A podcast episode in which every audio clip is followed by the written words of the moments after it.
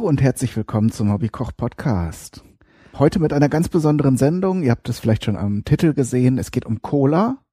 Und zwar äh, habe ich seit längerer Zeit schon vorgehabt, mal ein Rezept, das ich im Internet entdeckt habe, nämlich das für Open Cola auszuprobieren und zum, mal zu sehen, wie das so geht, äh, was das so kann, was da am Ende bei herauskommt. Die Zutaten sind allerdings äh, relativ teuer, äh, auch wenn man sie in kleinen Mengen kauft. Und äh, so habe ich das ähm, aus Gründen dann eine Zeit lang einfach vor mir hergeschoben, beziehungsweise immer so im Hinterkopf behalten. Und jetzt ergab sich mal die Möglichkeit, dass ich das Ganze umsetze. Und so gibt es in diesem Podcast heute drei Teile. In den ersten beiden Teilen, äh, in diesem Podcast, den ihr gerade hört, habe ich mich mit Uwe Lübbermann unterhalten. Das ist derjenige, der die Premium Cola über die Zeit entwickelt hat und darüber unterhalte ich mich mit ihm im ersten Teil. Er erzählt so ein bisschen was über die Entwicklungsgeschichte und äh, ja, wie es in der Branche überhaupt so läuft und was er eben anders machen wollte. Dann gibt es einen zweiten Teil, in dem wir eben zusammen verschiedene Cola-Sorten probieren. Aber auch da schweifen wir natürlich podcastgemäß immer wieder ab und verschiedene Produkte inspirieren natürlich den, den Uwe, der jetzt ja auch in der Branche seit ja 14 Jahren, sagt er, glaube ich, unterwegs ist, hat er natürlich auch schon vieles kennengelernt und kennt da spannende und interessante Hintergründe.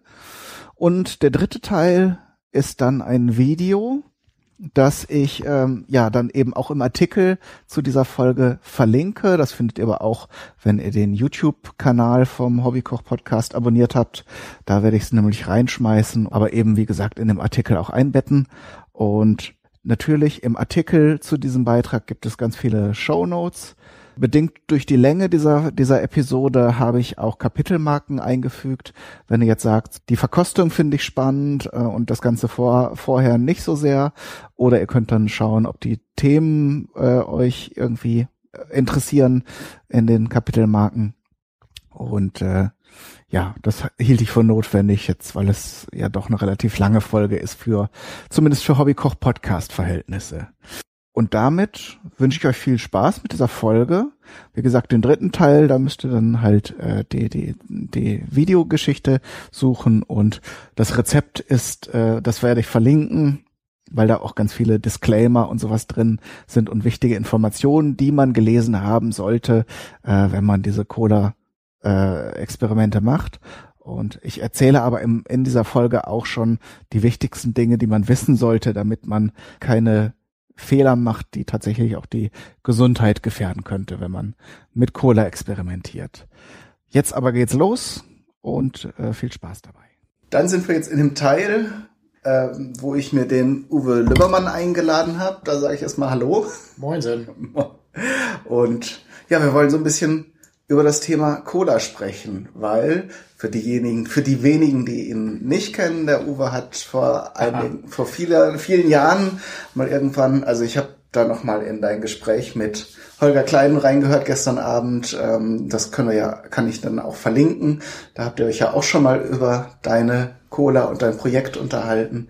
Äh, und soweit ich mich da erinnere, hast du vor vielen Jahren mal festgestellt, dass das Rezept deiner Lieblingscola geändert wurde, also ohne dass es irgendwie auf dem Etikett stand oder so.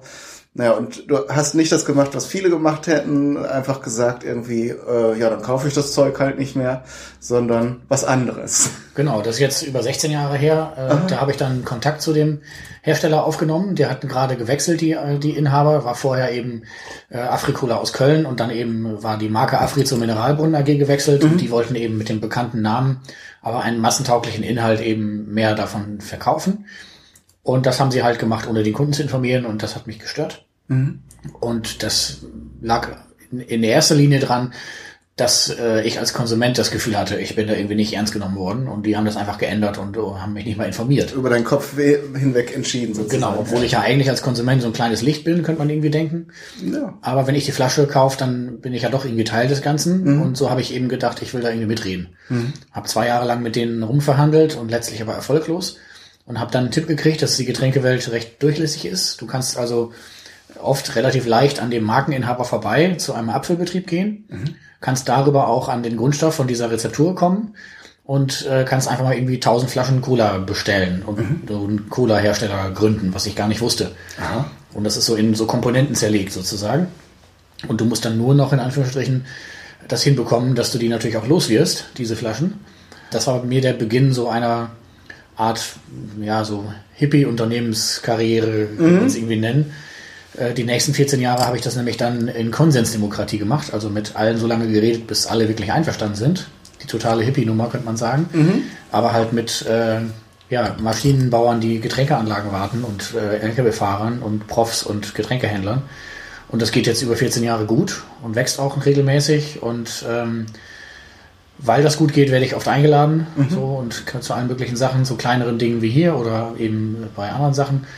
Und mit Holgi haben wir auch jetzt äh, gesprochen, da wird es vielleicht auch sogar noch einen geben, das fand er zumindest interessant, und zwar zum Thema weiche Führung. Mhm. Da bin ich gerade dabei, so die Deutsche Bahn so ein bisschen zu begleiten. Also so ganz viele äh, Dinge passieren da gleichzeitig so. Und jetzt sitze ich hier mit dir und äh, wir reden über Cola-Rezepte. Mhm. Und ich bin fast sicher, dass ich mehr lernen werde heute als du. Okay, ja, ähm, wir können da ja gleich ein bisschen drüber sprechen. Ähm, wo du gerade von weicher Führung sprichst, ich erinnere mich noch, äh, vor Jahren hatte ich dann mal bei dem Getränkehändler in Lüneburg, der auch die Premium Cola verkauft, äh, eine Kiste geholt und dann war das halt so ein ganz abgelegener, äh, so eine große Scheune. Der hatte halt dann auch so ein paar Sachen, die man nicht überall äh, bekommt und dann sprach er mich drauf an so und dann habe ich gesagt ja mit dem mit dem Lübbermann da der habe ich auch im Internet schon mal ein bisschen äh, äh, geschnackt und er meinte ja früher war der ja oft hier aber jetzt wo er so berühmt ist dann kommt er nicht mehr und da hast du mir dann habe ich dir das so erzählt äh, auf Twitter und dann hast du mir ja noch geschrieben äh, und da, da komme ich jetzt zu dem Punkt äh, dass du ja gar nicht der Chef bist von diesem Unternehmen ne? Genau, das ist das eine. Also ich sehe mich als zentraler Moderator, so heißt auch meine Rolle. Mhm. Also ich wenn meine Rolle gut läuft, dann muss ich nie irgendwas bestimmen, mhm. sondern finde vorher immer Lösungen, mit denen alle schon einverstanden sind. Mhm. Ähm, und bei dem Berühmt muss ich ein bisschen lachen. Also der Grund ist viel banaler. Ich habe hier studiert und hier auch gearbeitet und hier dann auch gewohnt, logischerweise. Mhm. Und natürlich war ich dann öfter da, weil die Uni-Zweigstelle ist halt da bei ihm um, um die Ecke. Ne? Ja, so, das muss ich ihm nochmal erzählen, dass es jetzt nicht ist, dass ich ihn nicht mehr leiden kann oder so. Ja, ja. Äh, der ist aber auch speziell, weil der ist, äh, wenn er nicht schon 70 ist, also auf jeden Fall über 60, und der hat das halt nicht so mit Mail und Internet und so. Kann man sich vorstellen. Ne, der, der muss man halt hinfahren, wenn man mit dem irgendwas reden will. Ne, der telefonieren macht er nicht so gerne. Und, so. und den muss ich eigentlich mal jetzt demnächst mal besuchen äh, und den irgendwie wieder einfangen. Also ich bin jetzt nicht irgendwas Höheres oder Besseres geworden, weil ich jetzt mehr unterwegs bin. So, ne? Hm. Nein, das klang jetzt auch nicht irgendwie äh, arg erbost, sondern eher so, ja, der der, der lässt sich nicht mehr sehen halt. So. Ja, das hat aber der Junge sozusagen. Der Junge, ja, das ist gut. Im, Ver Im, Vergleich zu ihm bin ich auch der Junge und ich respektiere ihn auch sehr. Der ist nämlich ein ganz konsequenter Mensch. Aha. Der hat äh, lange mit Lidl verhandelt, weil die da auf seinem Gelände bauen wollten. Aha. Und hat äh, natürlich Lidl nicht leiden können und hat denen also solche irren Auflagen immer gemacht und immer neue Auflagen, dass mhm. sie also Nistkästen für die Vögel da anbauen sollten, die jetzt unter seinem Dach auch schon sind und so Zeug. Mhm. Und dann eben für die Tiere, die beim Bau sterben, Ausgleich schaffen und so weiter. Richtig gepiesackt. Und irgendwann sind die halt ernährt abgesprungen. So, ne? Mhm. Und das war halt sein Ziel, dass er die nicht nur ablehnt, sondern denen auch noch unterwegs ein bisschen irgendwie Nerven kostet. Okay. ja, ist doch, ist doch schön. Ja. Ja, ich habe mich dann auch lange mit, mit ihm auch über Gott und die Welt unterhalten. Also ist schon ganz interessant. Ja, meine Idee war jetzt, ähm, wir, wir, hatten ja den Kontakt hergestellt, äh, schon auch ist auch schon bestimmt jetzt über ein Jahr her, wenn nicht länger, ähm, weil ich irgendwann im Internet ein Rezept entdeckt hatte äh, über dieses Open Cola Projekt. Und dann habe ich ein bisschen äh, gestöbert und recherchiert und habe dann halt gesehen, dass das wohl eine Softwarefirma in den USA äh, eben vor längerer Zeit mal gemacht hatte. Ursprünglich eigentlich, um das ähm, Open Source Konzept zu erklären. Also für die war das eigentlich nur ein Gag äh, und haben sich dann halt was möglichst äh, Prägnantes genommen, die, die Cola halt. Und äh, die dann ja auch noch immer äh, mitsamt ihrer Marketingstrategie von diesem Geheimrezept immer äh, aufrechterhält, das nur ganz wenige Menschen kennen auf der Welt. Das ist auch Quatsch, ne? Ist auch Quatsch, vor allen Dingen, wenn man nachher sieht, äh, wie, äh, ich, ich werde ja dann äh, noch ein bisschen erzählen, was, was alles drin ist. Das ist, sind zwei Handvoll Zutaten. Ne? Und das, gut, jetzt weiß man nicht, dass das ex exakte äh, Geschmackserlebnis habe ich jetzt nicht abgebildet. Wir, wir probieren es ja dann nachher. Ähm, aber es ist auf jeden Fall kein, kein Zauber, kein Zauberwerk. Ja, das ist dann der gefährliche Teil meines Berufs, dass ich immer wieder selbstgemischte äh, Rezepte von irgendwem probieren muss. das kann ja auch mal schief gehen. ja. ähm, bei Cola ist das Rezept an sich tatsächlich nicht so schwer herzuleiten, das mhm. findet man. Aber das, sage ich mal, dann wirklich umzusetzen, das ist nicht so leicht, das hast du auch schon festgestellt. Mhm. Und das vor allem in einer regelmäßig gleichbleibenden Qualität das hinzukriegen. Das ist dann äh, das, wo man wirklich dann in der Regel sogenannte Grundstoffhersteller braucht, die einem das machen mhm. und die dann auch auf gewisser Weise auf ihrem Know-how auch sitzen. Da haben wir auch nicht nur gute Erfahrungen, erzähle mhm. ich auch gern.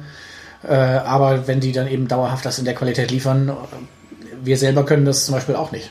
Ich mhm. habe ich hab kein Rezeptlabor oder so. Ich bin mhm. auch kein Lebensmittelchemiker, mhm. sondern meine Spezialität ist halt eher das ähm, bessere Gestalten von Wirkungsbezügen, könnte man es nennen. Also um alle Partner kümmern, sodass alle zufrieden sind. Ja. Und da gehört dann der Grundstoffhersteller auch dazu, aber der kümmert sich nur bedingt um uns, sage ich mal. Mhm. Also er liefert zuverlässig, seit Jahren schon. 14 Jahre machen wir das jetzt. Und wir haben da auch nur ein einziges Mal ein Problem gehabt, dass mal keine Lieferung kam oder so. Aber ähm, qualitätsmäßig, du musst halt Rückstellproben bilden, du brauchst eine bakteriologische Analyse, die regelmäßig läuft und so. Das ist schon ein sehr, sehr, sehr hohes Niveau, mhm. was äh, Otto Normalverbraucher und auch wir gar nicht abbilden können. Klar.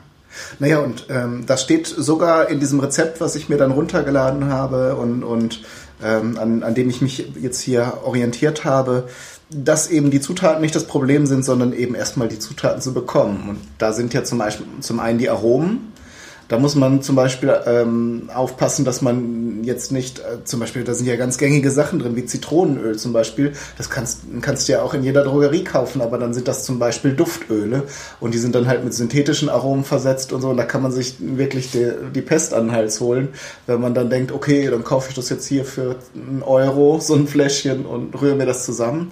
Äh, und, und da gibt es halt mehrere Beispiele, wo man auch einfach erstmal das Know-how äh, braucht, dass nur wenn das jetzt da drauf steht, das auch nicht gleich äh, äh, das Richtige ist. Mhm. Äh, und dann, wie du schon sagst, äh, wenn du jetzt sagst, äh, wir könnten das irgendwie stemmen, diesen Grundstoff selbst herzustellen, äh, dann wird der Hersteller dir nicht sagen, wo er seine Sachen herbekommt. Der hat dann seine, seine Wege, seine, seine Lieferanten.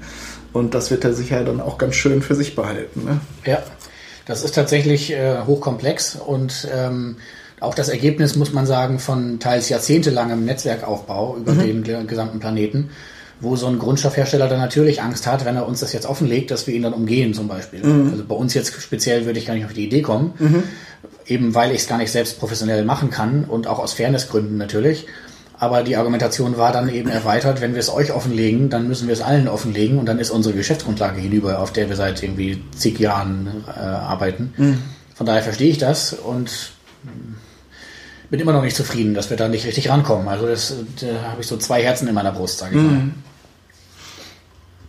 Nee, von daher, also ich habe ja äh, ja, die, die Überlegung wäre ja jetzt, wenn ich ähm, noch so ein bisschen tüftle, also dieses, äh, dieser erste Versuch ist, finde ich, ganz gut geworden. Das Ergebnis schmeckt schon nach Cola. Okay, ich habe cool. das Rezept hier auch ein bisschen angepasst ähm, weil teilweise äh, ja so klassische Dinge mit, äh, mit USA-Maßen und eben auch äh, dann solche Dinge wie, dass man in den USA äh, ähm, die, die Säuren, die man ja braucht für das Grundrezept, ähm, dann auch flüssig bekommt und dann 75-prozentig. Hier bekommt man zum Beispiel die Zitronensäure super, aber in, in, in äh, Granulatform. Ähm, und da muss man dann erstmal überlegen und tüfteln, wie funktioniert das jetzt ähm, in der Umrechnung, wie muss ich das anrühren, dass es dann im Verhältnis nachher den richtigen Säuregehalt hat. Okay. Aber angenommen, wenn man, wenn man, äh, wenn ich jetzt noch so sagen würde, ich möchte das jetzt durchziehen und tüftle noch ein, zwei Monate konzentriert rum und erkundige mich dann auch hin und her, wo man die Rohstoffe in der nötigen Qualität herbekommt. Ja, was mache ich dann? Wie gründe ich jetzt so eine, eine Marke? Oder was könntest du mir raten? Mhm. Oder würdest du, vielleicht sagst du ja auch von vornherein, nein, tu es nicht. Naja, also so ein Getränk zu gründen ist relativ leicht, aber damit zu überleben ist nicht so leicht. Mhm. Die letzte Vergleichszahl, die ich weiß, ist aus einer Erhebung von einem größeren Hersteller, der hat Berlin untersucht 2012. Mhm. 140 Getränkegründungen nur in Berlin. Okay. Ende 2013 gab es noch drei davon. Mhm. So, das heißt, man kann da schon ähm, re relativ leicht rein, aber auch relativ leicht wieder rauskommen, sozusagen. So viel Limonade können die Berliner gar nicht trinken. Genau. haben die vielleicht da einen, einen hippen Club, wo sie ihr, ihre Brause loswerden, aber davon kann man dann ja nicht leben. Es ist vor allem so, dass das Rezept äh, oder der, der Inhalt des Produkts nur einer von vielen Faktoren ist, die da eine Rolle spielen, äh, ob man das eben dauerhaft äh, zum laufen bekommt oder nicht. Das mhm. hat also sehr viel mit Strukturen zu tun, mit Verfügbarkeit und so weiter. Mhm. Ähm, ich könnte jetzt 14 Schritte runter äh, die ich für Gründer empfehle. Die haben auch bei acht von neun Gründungen dazu geführt, dass sie überlebt haben. Mhm. Und da würde ich aber doch auf ein MP3 verweisen, was es schon gibt. Okay. Das habe ich mal eingesprochen. Ähm, das ist auf dem Premium-Blog, also premiumcola.de, dann mhm. auf Kollektiv gehen und dann auf Blog Twitter. Da ist weiter unten so ein MP3, so 18 Minuten, wo ich das mal ähm, erklärt habe. Also im, im weitesten Sinne geht es darum, sehr früh alle Bedarfe von den Beteiligten, die man später haben wird, mit einzubauen mhm. und deren Vorstellungen und Wünsche, weil desto besser flutscht das dann hinterher. Und ähm, dran zu bleiben letztlich. Das ist mhm. also das ist auch eine Empfehlung, langsam machen. Nicht jetzt irgendwie mega 1,2 Millionen Kredit aufnehmen mhm. und so. Das gibt auch Gründer, die so starten wollen. Von denen scheitern auch äh, eher viele. Mhm. Habe ich gerade noch so Leute am Telefon gehabt gestern, wo ich demnächst hinfahre in, in, äh, nach Bayern ähm, die haben jetzt schon gemerkt, dass sie einfach zu schnell das alles drehen wollten. Also die wollten irgendwie von einem Jahr aufs zweite, wollten die um 400 Prozent wachsen. Mhm. Und selbst wenn es Kunden gäbe, die so schnell so viel davon haben wollen würden, wie willst du das schaffen? Organisatorisch, ja. finanziell, vom Ablauf her, mhm. so, das geht gar nicht. Von daher sind das die beiden sozusagen Meta-Empfehlungen. Also alle Bedarfe von Leuten mit einbauen schon sehr früh und langsam machen und Schritt für Schritt das irgendwie äh, angehen. So, mhm. das würde ich dir auch ans Herz legen, wenn du was aufbauen willst. Ansonsten könntest du von uns ähm, alle möglichen Kontakte äh, Open Source haben, da sind wir auch ähnlich aufgestellt. Mhm. Du könntest äh, Rat und äh, auch Tat haben. Also ich bin sicher, dass die anderen Kollektivisten dir erklären würden, wie zum Beispiel Getränkebuchhaltung läuft, was da zu beachten gibt, welche Fallen lauern bei Leergut zum Beispiel. Wenn du Glas Mehrweg machst, brauchst du so das drei- bis fünffache an Leergut, was du an Vollgut eigentlich bewegen willst, mhm. weil immer ein Teil irgendwo auf Reisen sich befindet. Großes Problem für Glas Mehrweghersteller. Ähm, und dann sind so Geschichten, steuerlich sind ein paar Sachen anders. Wenn du zum Beispiel an Privatleute abgibst, musst du das Pfand nur auf das Produkt nehmen. Mhm. Und wenn du gewerblich äh, was machst, musst du das Pfand auf Produkt und Pfand, also die Steuer auf beides nehmen und solche Feinheiten. Aha. Aber das erklärt dir halt einmal jemand, der ein bisschen Erfahrung hat. Und wenn du eben nicht doof bist als Gründer, dann holst du auch Leute dazu, die schon Erfahrung haben. Klar. Das dann, ganz allein stemmen ist auch absolut unrealistisch. Ne? Das heißt, wenn man jetzt denkt, so als Gag, äh, du hast ja, äh, habe ich gestern ja nochmal gehört, mit 1000 1000 waren es Flaschen angefangen? 1000 Flaschen war die erste ja. Menge, genau. Und äh, wenn man jetzt die, das Geld sozusagen dafür hat oder äh, entsprechend viele Leute, die sagen, okay, ich gebe dir dafür die zwei Euro oder drei, die du dafür kriegst, äh, für den Spaß machen wir das mal mit, äh, dann, dann kann man ja so anfangen, ne? auch wenn man jetzt nicht profitorientiert ist, aber die Möglichkeit, Bestände erstmal sowas zu machen. Genau, also 1000 Flaschen ist jetzt eine sehr, sehr geringe Mindestmenge. Mhm. Das haben die von Mölle Getränke, wo wir immer noch auch sind, äh, mit der Abfüllung, die haben das nur gemacht, weil die vorher gesehen haben halt, dass ich zwei Jahre lang diese Aktion da betrieben habe, also mhm. offensichtlich eine gewisse Sturheit mitbringe. Mhm. Und das ist in der Getränkewelt sehr, sehr hilfreich, wenn man da dauerhaft äh, überleben will. Ähm, zugleich aber auch eine Flexibilität, also das ist so eine Kombination, auf neue Situationen eben auch reagieren zu können. Und so typische Mindestmenge aber jetzt bei Cola wäre so 10.000 Flaschen sowas, damit kann man anfangen. Mhm. Und das hat in der Regel eine Haltbarkeit von einem Jahr, das heißt, du musst irgendwie so grob mit zwei Monaten Puffer zum Ende musst du 1000 Flaschen im Monat absetzen, um da irgendwie zu, zu Null rauszugehen. Und das ist irgendwie darstellbar. Also eine Palette mit 40 Kisten sind 960 Flaschen. Okay. Und das sind halt 40 Kisten im Prinzip und das kriegt man schon hin. Klar. Nur die Frage ist dann halt, wie geht's dann weiter? Also mhm. du musst halt, wenn du eine Regelmäßigkeit haben willst, brauchst du ähm, Händler, die das für dich sozusagen abholen und auch an Kunden liefern. Du kannst den Anfang selbst machen, aber dann stößt du natürlich irgendwann an Grenzen. Mhm. Und du stößt vor allem an die Grenze, dass äh, Kunden nicht das Produkt kaufen, sondern dich. Mhm. Das habe ich bei Berliner Herstellern äh, gehabt. Die hatten immer selber geliefert und haben dann irgendwann ihre, ihre Produkte abgeben wollen an mich. Und das haben wir auch gemeinsam getan. Wir sind also zu allen Kunden hingefahren und drei Tage lang und die haben mich vorgestellt und ich habe kurz gesagt, wie ich so ticke und so. Und es sind fast alle ausgestiegen, mhm. obwohl das Produkt unverändert war, weil einfach die Bindung tatsächlich an die beiden Leute war. Mhm. So Lars und Florian. Und die, die haben nicht die Produkte gekauft, sondern Lars und Florian letztlich gekauft. Mhm. Und da gibt's noch so eine ganze Reihe anderer Fallen.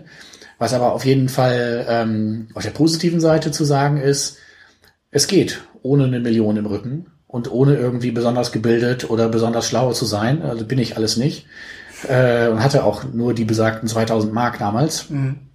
Und ähm, das, es geht. Man kann da sich was aufbauen, aber das braucht eine gewisse Geduld. Also ich habe achteinhalb Jahre gebraucht, bis ich davon leben konnte.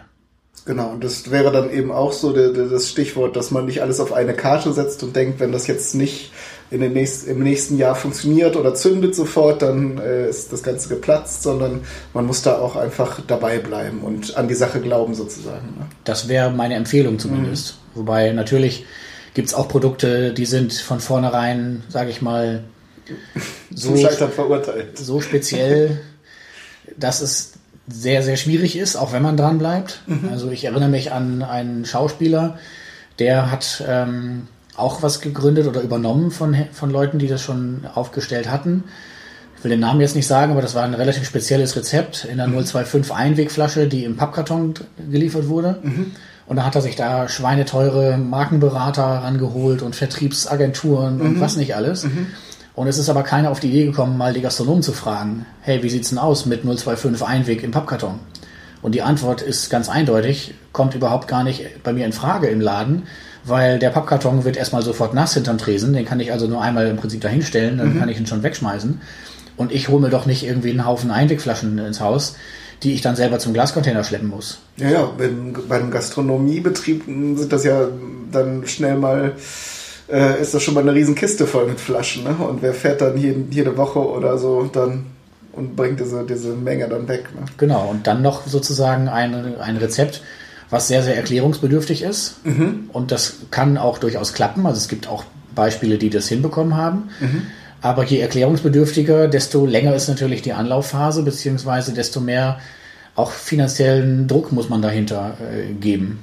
Und wenn man eben das nicht sozusagen will oder kann und dann sozusagen nicht mal die Gastronomen fragt und deren Bedarfe mit einbaut, dann geht man halt auch mit 350.000 Euro Schulden aus der Nummer raus. Das geht auch. Na klar, wenn man dann, wie du schon sagst, so viel auf einmal erreichen will und dann ähm, ja dann auch investiert erstmal oder investieren lässt und da Verbindlichkeiten aufbaut, das kann ich mir schon vorstellen. Das Aber ist du auch- gerade sagst, so ungewöhnliche Rezepturen, wenn ich da an äh, dieses Vostok denke zum Beispiel, ne, das irgendwie Kiefernnadelextrakt oder was da drin ist, Mhm. das schmeckt ja auch, auch interessant, aber da muss man erstmal auf die Idee kommen, das zu kaufen auch. Ne? Mhm. Also wir haben mit, mit sehr vielen anderen Herstellern so freundschaftliche äh, Bande geknüpft. Einfach weil ich finde, dass es gemeinsam immer netter ist, als wenn man gegeneinander Wettbewerb macht. Ja. Und es gibt nur einen, mit dem wir so gar nicht kooperieren. Auf das Thema kommen wir vielleicht noch, warum das so ist. Aber auch mit äh, Joris von Vostok haben wir einen freundschaftlichen Austausch. Und ähm, da ist es aber auch, muss man ehrlich sagen, nicht seine eigene Rezeptentwicklung, sondern das hat ihm auch jemand äh, gemacht. Okay. Die Geschichte ist nett mit der Rezeptur aus Moskau und so. Vielleicht stimmt die sogar, das weiß ich nicht. Aber ich kenne den Lieferanten, also das ist jetzt auch nichts, was er selber irgendwie mischt so. Und der ist aber ansonsten, ähm, also haben wir mit ihm nie Schwierigkeiten gehabt und ähm, hat einen guten Job gemacht. Das, Er hat es hinbekommen, das wirklich tragfähig aufzustellen. Und das liegt aber auch, glaube ich, dran, dass er von Anfang an viele Leute gefragt hat, die schon sich ein bisschen auskennen. Und dran, dass er es auch nicht zu schnell gemacht hat. Klar, muss wenn man wenn man da kritisch ist äh, und das hinterfragen möchte, ob das dann alles so Originalrezept, aber da wird glaube ich in der in, in allen Branchen viel viel erzählt, was da an Traditionen und so dann irgendwann aufgebaut wird und an Mythen. Ja, also wir sind sicherlich so Extrembeispiele, dass wir äh, wirklich fast eins zu eins das nach außen kommunizieren, was äh, drinnen ist.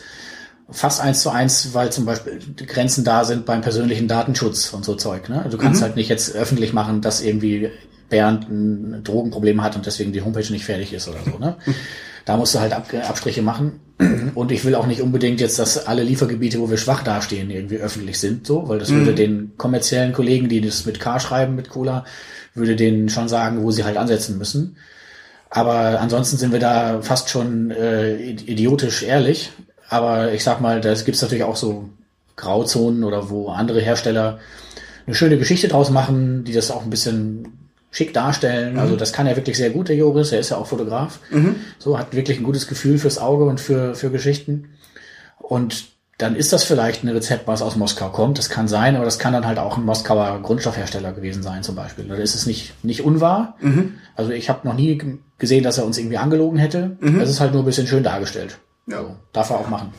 Also es leuchtet immer wieder raus, dass diese, diese Branche, dieser, dieses ganze Getränkegeschäft ne, auch mit ziemlich harten Bandagen äh, kämpft. Ne? Also zum Beispiel, wenn ich so dran denke, ähm, gibt es ja ganz viele Deals, so auch mit den, mit den äh, ähm, mit den Händlern, also oder mit den Gast, äh, ganz Gastwirten, dass die dann irgendwelche Vorteile bekommen, wenn sie das Produkt verkaufen, die dann aber auf den zweiten Blick sie eigentlich nur fest an die an die äh, an die Hersteller binden. Ne? Ja, das ist ganz gut, dass ich doch meinen Rechner angemacht habe, weil mir hat letztens jemand einen Vertrag zugesteckt, Aha. wie ihn andere Hersteller mit ihren Gastronomen abschließen. Und da habe ich ehrlich gesagt ziemlich gestaunt. Ähm, auf was die sich da einlassen. Also mhm. äh, ich lese mal hier so quer drüber. Also der Gastronom kriegt halt äh, einen Kühlschrank, der aber nur geliehen ist und mhm. kriegt einen Sonnenschirm, der auch nur geliehen ist. So, dann steht hier, das, das gibt's halt, diese ganzen Dinge, wenn eine Getränkekarte nachgewiesen wird, dass das halt da drauf steht, die Sorten. Da gibt's dann auf der letzten Seite exakte Definitionen, wie das da drauf zu stehen hat und welchen Werbespruch. Mhm. Gibt also schon der Gastronom Teil seiner Freiheit irgendwie auf. Mhm. So, und dann äh, gibt es natürlich eine Laufzeit, die ist irgendwie drei Jahre. Und in dieser Laufzeit gibt es äh, Verpflichtungen, wie viel man denn kaufen muss, um das irgendwie weit, dauerhaft behalten zu können. Und dann sind so Feinheiten da drin zum Beispiel, dass jetzt der Hersteller entscheiden kann, welche, Sort, welche Sorten der Gastronom anbietet. Und wenn der Hersteller was Neues auf den Markt bringt, dann kann er das quasi einfach dem Gastronomen ins Regal stellen und der Gastronom kann da gar nichts dagegen machen. So, wo ich mich auch frage, wessen Laden ist denn das jetzt? Also bestimmt nicht der Inhaber, was in seinem Laden angeboten wird. Mhm. Das wird hier schon aufgegeben. Und dann so Geschichten, ähm, dass man auch nicht mehr wählen darf, bei welchem Händler man das äh, bezieht, sondern das legt dann der Hersteller fest, wodurch man auch keine Möglichkeit hat, irgendwie Mondpreise oder schlechten Service oder so zu umgehen, sondern man ist dann an diesen Händler äh, gebunden. Mhm. Und äh, dann ist hier die Menge definiert, wie viel das ist. Und das muss auch 80 Prozent des gesamten Bedarfs dann sein. Das mhm. heißt, man muss also dann als Gastronom selber dahin steuern, dass also die Mehrheit der Getränke von diesem Hersteller ist. Warum unterschreibt ein Gastronom sowas? Vertragsstrafe, ich bin gleich durch, aber das wird also. Also es klingt für mich, also für einen dusseligen Re äh, Sonnenschirm und einen Kühlschrank gebe ich doch, äh, mache ich mir doch nicht so, ein, so, eine Schlinge um den Hals. Alle, alle Sorten müssen sichtbar präsentiert werden, ist hier noch drin. Ja, und da gibt's, äh, kriegen sie womöglich so einen Kühlschrank mit einer Glastür vorne drin, die sind zwar ganz schick, aber die verbrauchen ja einen Heidenstrom. Und dann bezahlt der Wirt sich dann noch an dem, an dem Strom dumm und dusselig. Richtig. Und letzter Punkt hier, äh, wenn der, also der Laden den Besitzer wechselt, dann muss der neue Besitzer das auch übernehmen. Mhm. Also ich verstehe nicht, warum mir jemand das unterschreibt. Das Sklaverei wäre abgeschafft worden. Äh, weil die Gegenleistung ist wirklich nur, dass man also einen Kühlschrank, einen Sonnenschirm, äh, nee, zwei Sonnenschirme und Bierzeltgarnituren bekommt. Und mhm. die Preise, die hier dran stehen, das sind jetzt insgesamt mal kurz überschlagen, 3000, 3500.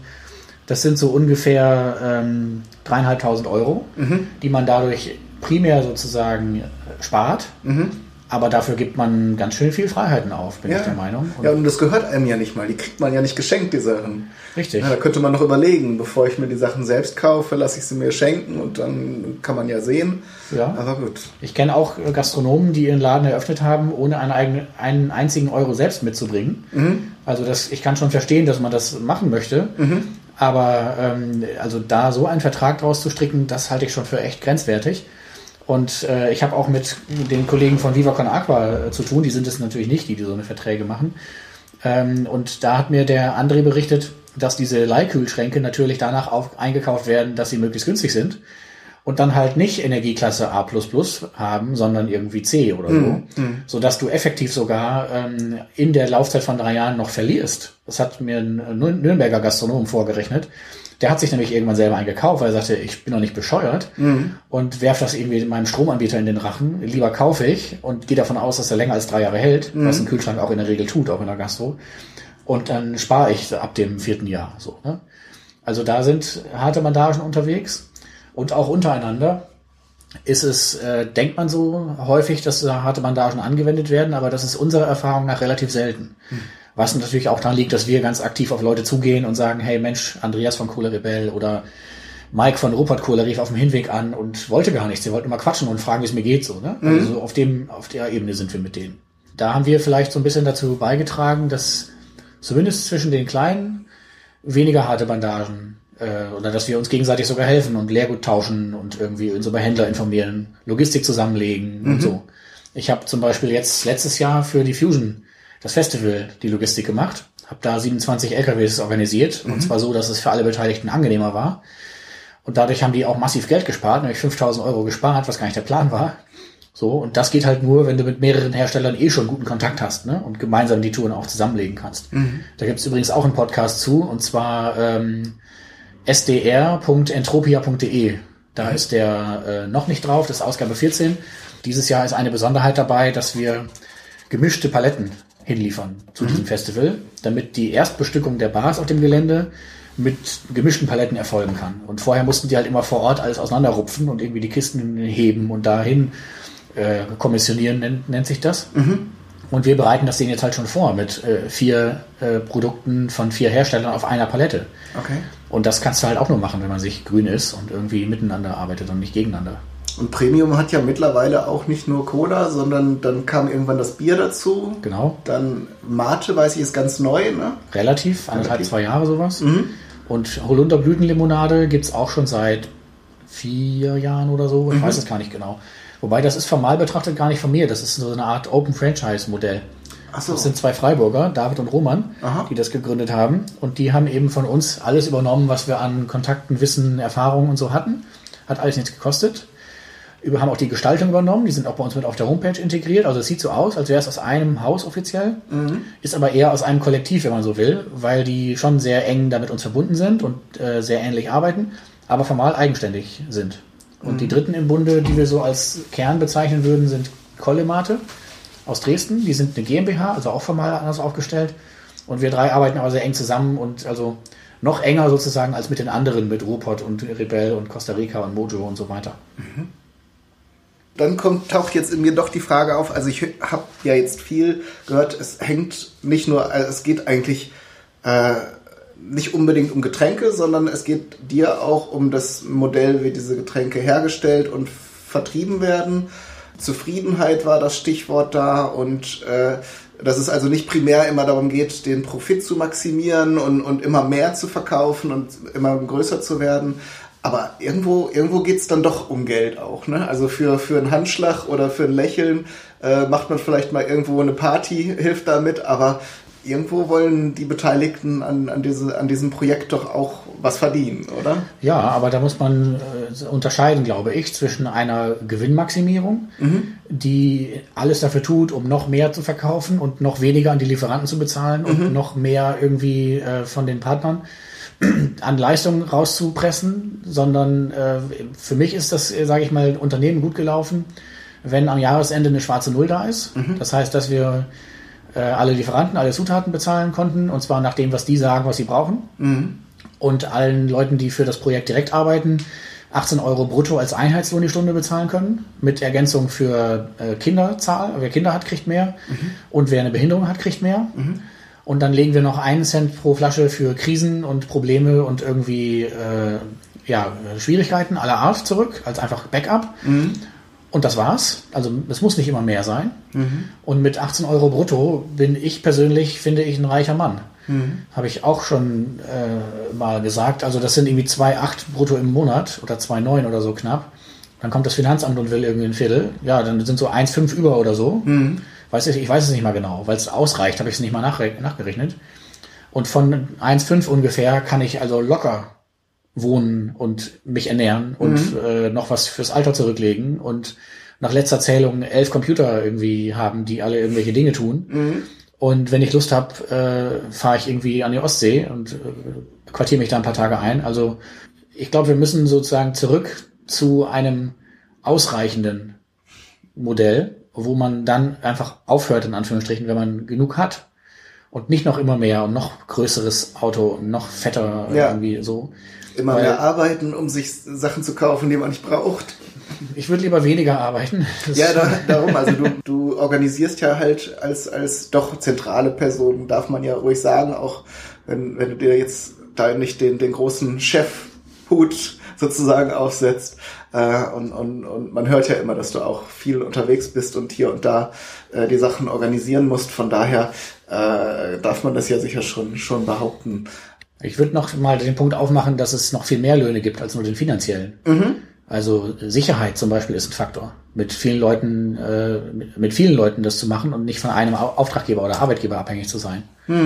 auch Leute um sich zu haben, von denen man ziemlich sicher weiß, dass sie einen nicht beklauen oder verarschen würden. Mhm. Das gibt mir ein ganz gutes Gefühl einfach so.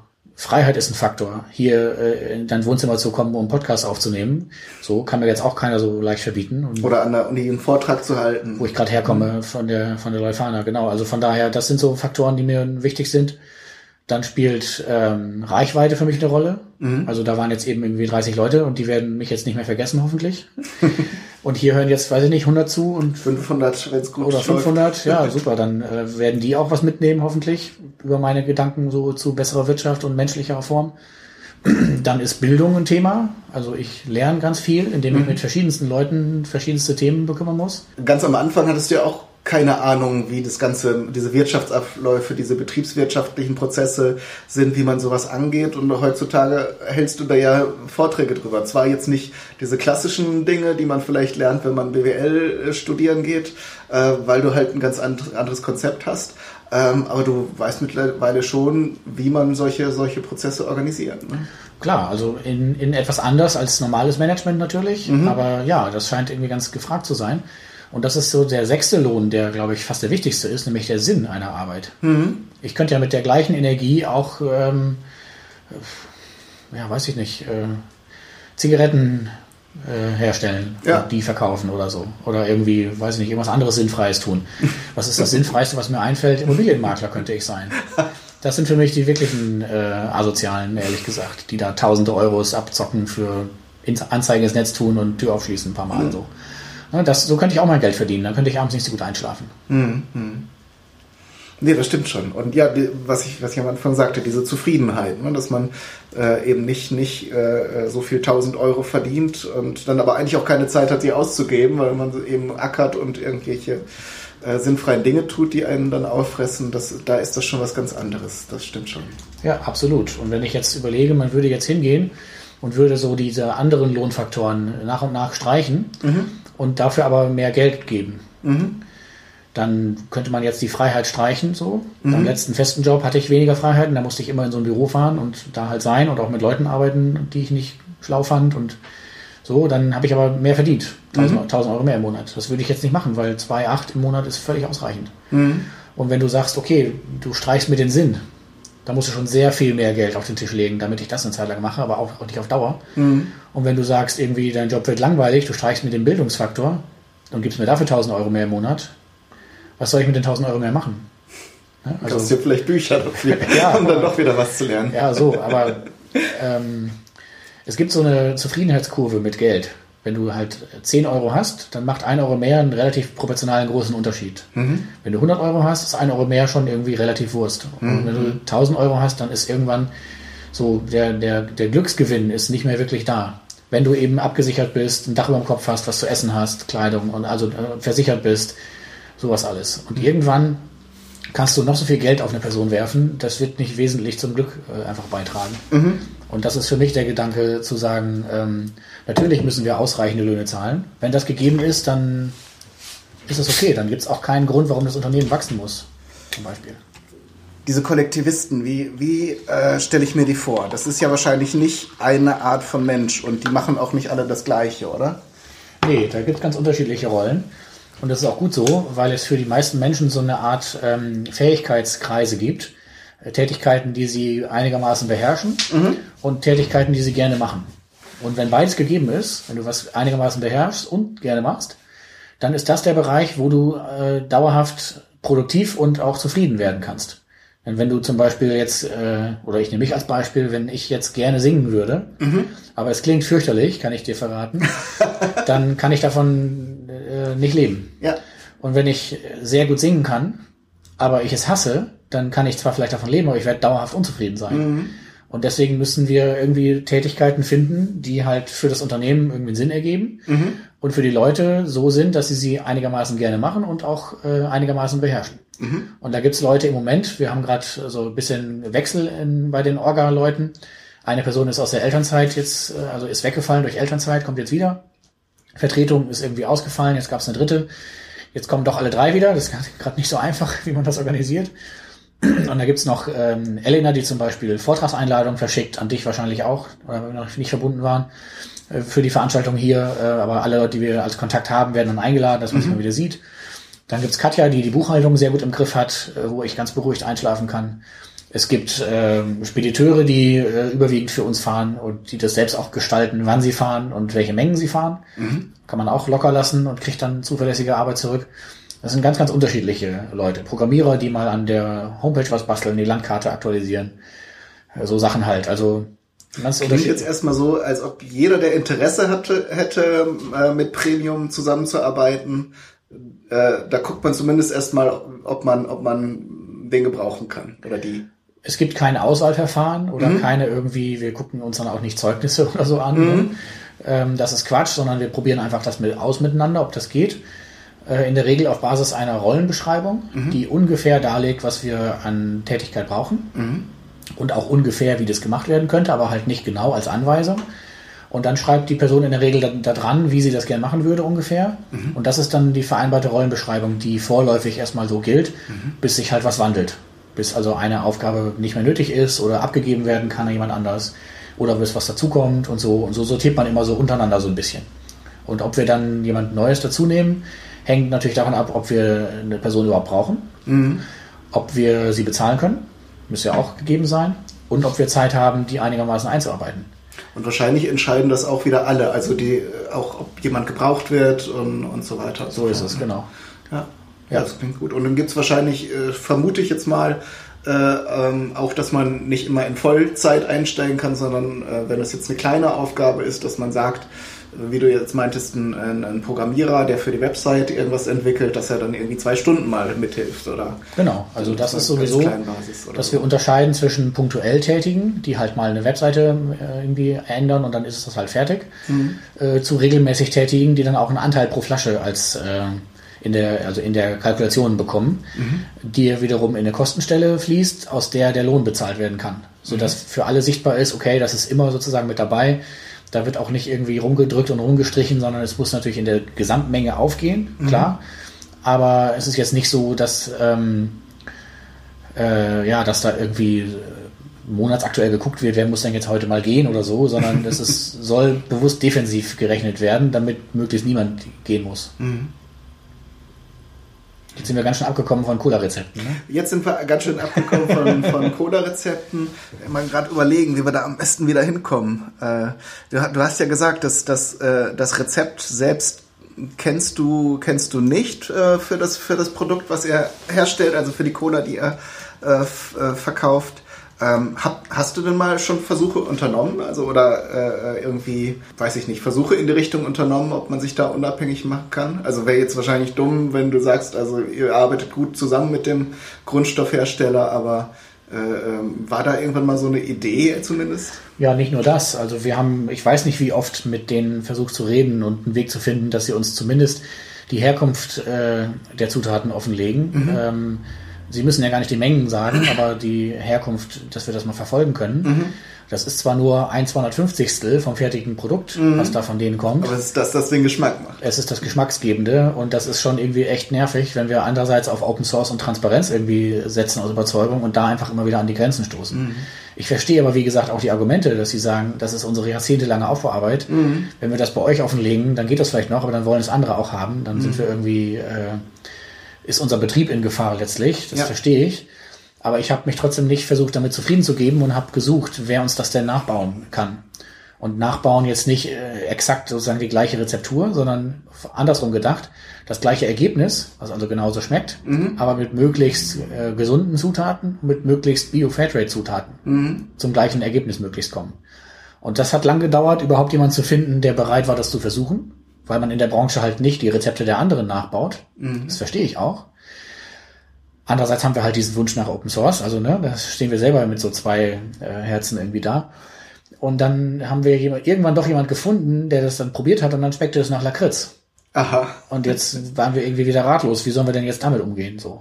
Und dann war es auch durch Stress, sage ich mal, äh, habe ich es dann nicht weiter verfolgt. Aber das ist immer noch sozusagen eine, eine ungelöste Baustelle. Und mein Weg wäre der, wenn jetzt wir jemand finden, der uns das nachbaut, idealerweise eben mit dem gleichen Ergebnis, aber mit gesünder und Bio-Fairtrade, Mhm. dann würde ich nochmal auf den jetzigen Hersteller zugehen und würde sagen, so, hey, wir haben jetzt jemanden gefunden, der uns das nachbaut, aber wir wollen eigentlich, wir sind jetzt 14 Jahre bei euch, ne? wir wollen bei euch bleiben. Lasst uns einen Weg finden, wie wir das irgendwie gebacken kriegen. Mhm. Vielleicht macht ihr das Rezept sozusagen für uns, also produziert das tatsächlich diesen Grundstoff, was wir dann eben nachgebaut haben. Und dadurch ist es was eigenes, was dann eben nicht mit der Begründung von anderen verlangt werden kann, dass es auch offengelegt wird, weil es ja von uns kam. Und das könnte ein Weg sein, wie man dann doch eine Lösung findet. Dafür muss ich aber erstmal vorankommen, dass jemand das so äh, nachgebaut bekommt. Nicht nur, dass das dann auch klappt, sondern dass das auch regelmäßig in gleichbleibender Qualität auch klappt. Ja. Das ist nämlich gar nicht so unwichtig. Denn wenn du in der Getränkewelt mal so ein paar Wochen nicht liefern kannst, dann bist du raus in der Regel. Und das ist also auch brandgefährlich, äh, da äh, auf was Neues zu setzen. Ja, kann ich mir vorstellen. Also denn auch die Gaststätten, wenn da, wenn die jetzt Gäste haben, die regelmäßig kommen und eine Premium-Cola trinken und dann nach einer Stunde wieder gehen und dann kriegen sie zweimal keine oder einmal vielleicht. Manche kommen dann ja sowieso nie wieder und dann sagen die sich auch, den, den, das Produkt, das kommt hier erstmal raus aus dem Regal. Also ich hoffe, dass wir relativ viele Kunden haben, die gezielt zu Premium-Sachen greifen, weil sie ein bisschen verstehen, wer wir sind und was wir da machen. Aber es gibt mit Sicherheit auch einige, die es nur trinken, weil es ihnen schmeckt oder weil es wach macht oder weil es schick aussieht oder irgendwas. Und die trinken dann auch was anderes, gehe ich mal von aus. Die gehen ja nicht extra jetzt in in eine Café, um eine Premium zu kriegen, sondern da geht man ja hin, um mit Leuten sich zu treffen und so.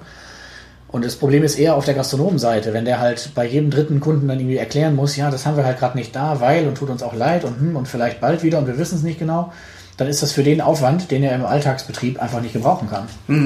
Und deswegen äh, ist das also für ihn sozusagen wesentlich mehr Aufwand. Und äh, es gibt also durchaus Kunden, wo wir mal nicht liefern konnten vor irgendwie fünf Jahren und wo wir immer noch nicht reinkommen mit der Begründung, ja, ihr seid ja nicht zuverlässig. Und wo wir dann sagen so, hey, ja, verstehen wir, ne? aber das ist aber echt fünf Jahre her und so. Aber das ist, wenn, es, wenn du einmal sozusagen den Ruf weg hast bei den Leuten, dann hält sich das. Ne? Was eher ein Problem ist, sind äh, Getränkehändler, die aus welchen Gründen auch immer mal keine Ware haben, weil sie verpeilen, es zu bestellen. Das ja, gut, passiert. Das ist schon deren Problem, aber gut, das fällt immer auf euch zurück. Ne? Ja, oder weil einfach plötzlich irgendwie drei große Partys in der Stadt sind, in Lüneburg zum Beispiel, und dann hat halt der Dröge plötzlich keine Kisten mehr und dann kann er nicht mal was dafür. Und manche Händler dann bleiben dann aber nicht bei der Wahrheit dann, sondern sagen dem Gastronomen dann, nicht, dass sie selber das verbockt haben oder dass einfach gerade zu viel Absatz war, sondern dass wir nicht liefern können. Und das ist dann schon richtig scheiße, weil das ja nicht stimmt und Ja. trotzdem der schlechte Ruf dann irgendwie darüber kommt. Ich meine, wir haben zum Glück überwiegend Kunden, die uns wohlgesonnen sind. Und das passiert nicht so oft, dass man uns da irgendwie rauswirft. Also wir gibt's ja, wir sind ja schon über 14 Jahre dabei. Aber sowas ist eher ein Problem, sage ich mal, dass wir dann irgendwie über zwei Ecken hören, so was ist denn bei euch los und wir können gar nicht liefern und wir, wir wissen gar nichts davon, dass wir nicht liefern können. Äh, letzter Teil vielleicht noch, be bevor, bevor wir dann zum, vielleicht zum Cola probieren übergehen, äh, ist der Punkt Werbung. Macht ihr gar nicht, beziehungsweise ihr gebt dafür kein, keine Unmengen Geld aus. Klar, Social Media und äh, Internet und so, das, das macht man ja heutzutage. Dann irgendwo muss man ja ansetzen und muss man ja sich auch äh, Gehör verschaffen, aber dass ihr jetzt irgendwie ein großes Marketingunternehmen beauftragt und sagt, so wir brauchen jetzt die Kampagne und hier hast du eine Million Dollar, das, das ist nicht drin, ne? Ja, das hat zum einen den Grund, dass das äh, das Geld der Kunden ist. So, und ich glaube schon, dass unsere Kunden wollen, dass wir das für faire Löhne ausgeben und für Absicherung der Leute und für ähm, faire Bezahlung der Lieferanten und so weiter. Aber für Werbung glaube ich eher nicht, weil Werbung äh, ja in der Regel unverlangte Kommunikation ist, die sich aufdrängt, obwohl du es gar nicht wolltest. Nervt in der Regel, ne? Es überfällt einen, wo man es nicht haben will. Genau. Und bei anderen Herstellern bezahlst du halt das mit, dass die dich dann nerven. Und das war für uns die Logik, das nicht zu tun. Und das zweite war der Gedanke, dass wir ja auch anders daran gehen können, nämlich sogenannte Pull-Kommunikation anbieten. Also einfach so interessant zu sein, dass die Leute von alleine sich interessieren für das Produkt.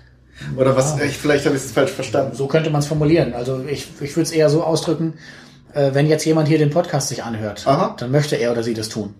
Also ist es auch okay, dass ich jetzt hier rede und wer nicht mehr mag, kann ja abschalten. Genau. So, und wäre ich, wär ich schade, ne? Aber das ist, soll ja bewusst nicht aufdringlich sein.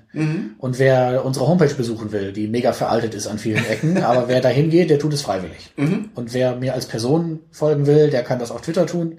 Und wer das tut, der tut das freiwillig. Sind alles freiwillige Kommunikationsvorgänge sozusagen.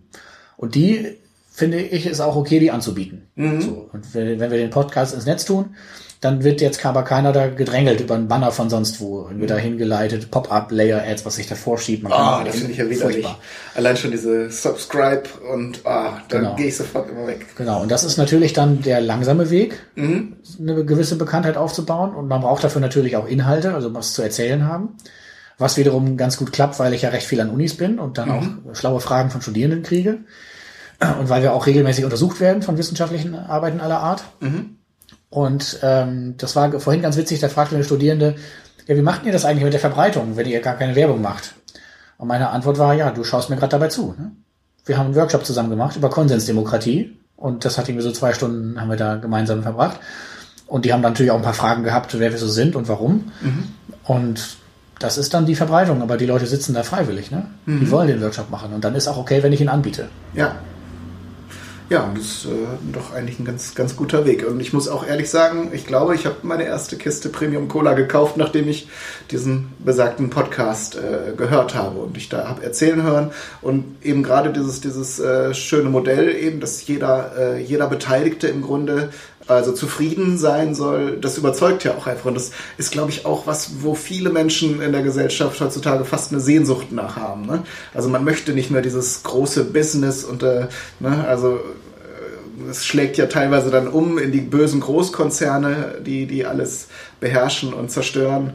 Ähm, aber zumindest, dass man ein Produkt hat, wo man sagt, wenn ich das kaufe, ähm, bin ich bereit, einen Euro mehr auszugeben, als jetzt für, für was weiß ich, so ein, so ein, so ein Marken, so ein Großprodukt. Äh, und dafür weiß ich aber, dass viele, viele Menschen da ein gutes Leben mitführen können. Genau, das ist, äh, also höre ich immer wieder, dass es eine große Sehnsucht gibt nach äh, alternativen Konzepten und nach selbstbestimmtem und freiem Arbeiten. Aber es gibt auf der gleichen Seite auch, äh, sage ich mal, relativ regelmäßig das Erlebnis, dass das entweder gar nicht bekannt ist, dass das überhaupt anders geht. So, das ist total oft, wenn ich an BWL-Unis oder so fahre oder zu KPMG oder zu solchen Leuten, die einfach nur eine Schiene kennen und glauben, das ist halt auch die eine, die geht und sonst gibt's keine. Und das zweite ist dann so gewisse Angst und Mutlosigkeit. So, hm, das ist ja anders und was ist, wenn das schief geht und hm, ich traue mich nicht und so. Und das stellt auch andere Anforderungen natürlich an sogenannte Führungskräfte und auch an Mitarbeitende stellt es auch andere Anforderungen, wenn du halt keinen hast, der es dir vorbetet und sagt, wie es zu laufen hat. So, Dass man den eigenen Kopf anstrengt. das können, das können auch viele gar nicht mehr. Ja. Das ist immer also eine frustrierende Erfahrung, wenn wir Leute dazu kriegen, die das total wollen, aber gar nicht mehr können. Bis man die wieder so weit hat, dafür geht auch mal so zwei, drei Jahre. Ähm, aber was auf jeden Fall, glaube ich, meine Aufgabe ist, ähm, Mut zu machen, dass es anders geht. Weil man muss es ja nicht so machen wie wir. Das ist ja jetzt schon recht speziell bei uns. Aber es zeigt, glaube ich, wie weit man das treiben kann. Und da geht ganz viel dazwischen. Und es gibt auch eine ganze Reihe Unternehmen, die sich auf den Weg gemacht haben. Da gibt es einmal den Augenhöhe-Film, wo wir beim ersten Teil drin waren. Da kommt jetzt ein zweiter, der gezielt Film, äh, Firmen featured, die sich wandeln wollen von einer Top-Down-Führungskultur zu einer weicheren, eben auf Augenhöhe. Dann gibt es ganz viele Unternehmen, die ähm, ohne es groß dran zu schreiben, schon Nachhaltigkeit äh, leben und gut mit ihren Leuten umgehen und sich äh, da um die Absicherung kümmern und so weiter. Und da äh, passiert ganz viel, was aber immer noch so ein bisschen als Randerscheinung wahrgenommen wird, ist so mein Gefühl. Und es kommt gerade erst, dass ein Trend sich gerade abzeichnet Ja. mit Arbeitswelten 4.0 und New Work und so, was oft auch nur neue Etiketten sind für alte, nicht funktionierende Dinge. So, Das ist aber wahrscheinlich ähnlich wie, äh, wie in den 80er, 90er Jahren mit den, mit den ähm, Bioprodukten beziehungsweise den Reformhäusern. Und äh, anfangs waren das halt eben eine, eine kleine Gruppe von Menschen, die man, über die man dann auch gelacht hat, also so diese Korksandalen und äh, äh, Rentierpullis. Und heutzutage gibt es Bio-Supermärkte. Ne? Also ist jetzt vielleicht auch nicht äh, in allen Teilen die Grundidee, die zum Beispiel die Reformhäuser vertreten haben oder die auch die, die Menschen, die diese, diese alternativen Produkte eingekauft haben, verfolgt haben. Aber trotzdem hat es sich letzten Endes durchgesetzt. Ne? Jein. Also bei Kaffee habe ich zufällig eine Zahl im Kopf. Da sind es so zwei bis drei Prozent Bio- und Fairtrade-Anteil vom Gesamtmarkt. Aha. Bei Getränken müsste ich mal nachgucken. Ähm, also von durchgesetzt will ich noch nicht reden, Mhm. aber ähm, es ist zumindest etabliert, dass es es gibt. Ist im Bewusstsein, sagen wir mal, drin. Ne? Genau. Wenn man dann davor steht und, und, und sieht, der, die Packung Kaffee kostet drei Euro mehr als die billigste, die es gibt, die dann sicher nicht unter menschenfreundlichsten Bedingungen hergestellt wird oder umweltfreundlichsten auch, äh, dann überlegen die Leute auch zweimal, ob sie das dann, also die, ähm, ich habe das neulich jetzt auch gesehen in der Reportage über, über Bio-Fleischproduktion ne? und alle sagen, sie würden das auch kaufen, ne? aber wenn sie sehen, es ist dann auch 30, 40 Prozent teurer, dann äh, greifen sie doch wieder in, in die Kühltruhe vom, vom Discountmarkt. Also ich weiß nicht, wie es bei Fleisch ist, aber bei Getränken weiß ich es ganz sicher, dass Mhm. es einige Getränkehändler gibt, die diese Bewegung, ohne es zu wollen, äh, torpedieren. Und zwar indem sie bei Bioprodukten wesentlich höhere Aufschläge nehmen Okay. als bei konventionellen, weil es geht, weil einige Kunden es bezahlen. Und meine Argumentation ist, wenn das Bioprodukt, sage ich mal, ein paar Cent teurer ist Mhm. als das normale, dann wird, werden mehr Kunden sozusagen dazugreifen. Mhm. Äh, und wenn das aber einen Euro-Unterschied macht, dann ist es eben doch seltener. Klar. Und deswegen torpediert man diese Biobewegung, wenn man bei den Bioprodukten eine viel höhere Spanne einrechnet. Das müsste eigentlich die, der gleiche Aufschlag sein. Und das ist aber leider noch nicht angekommen. Bei den Händlern, die ich so kenne zumindest. Also mir fallen da gleich ein paar ein, die das, die das so machen. Die nehmen bei Biogetränken extra mehr Spanne, weil es geht. Und ich finde, ey, nehmt doch die gleiche Spanne, weil das geht auch. Ja. Und dann fördert ihr die Biobewegung besser. Aber vielleicht, ja, die haben dann ja noch die traditionelle Sache mit dem Geld im Kopf. Ne? Genau. Und Bio an sich ist auch so eine Sache. Also ich drück's mal so aus, äh, die Kontrollen, denen wir auch unterliegen, weil das Bier äh, Biolandqualität ist, die sind längst nicht so scharf, wie sie sein könnten.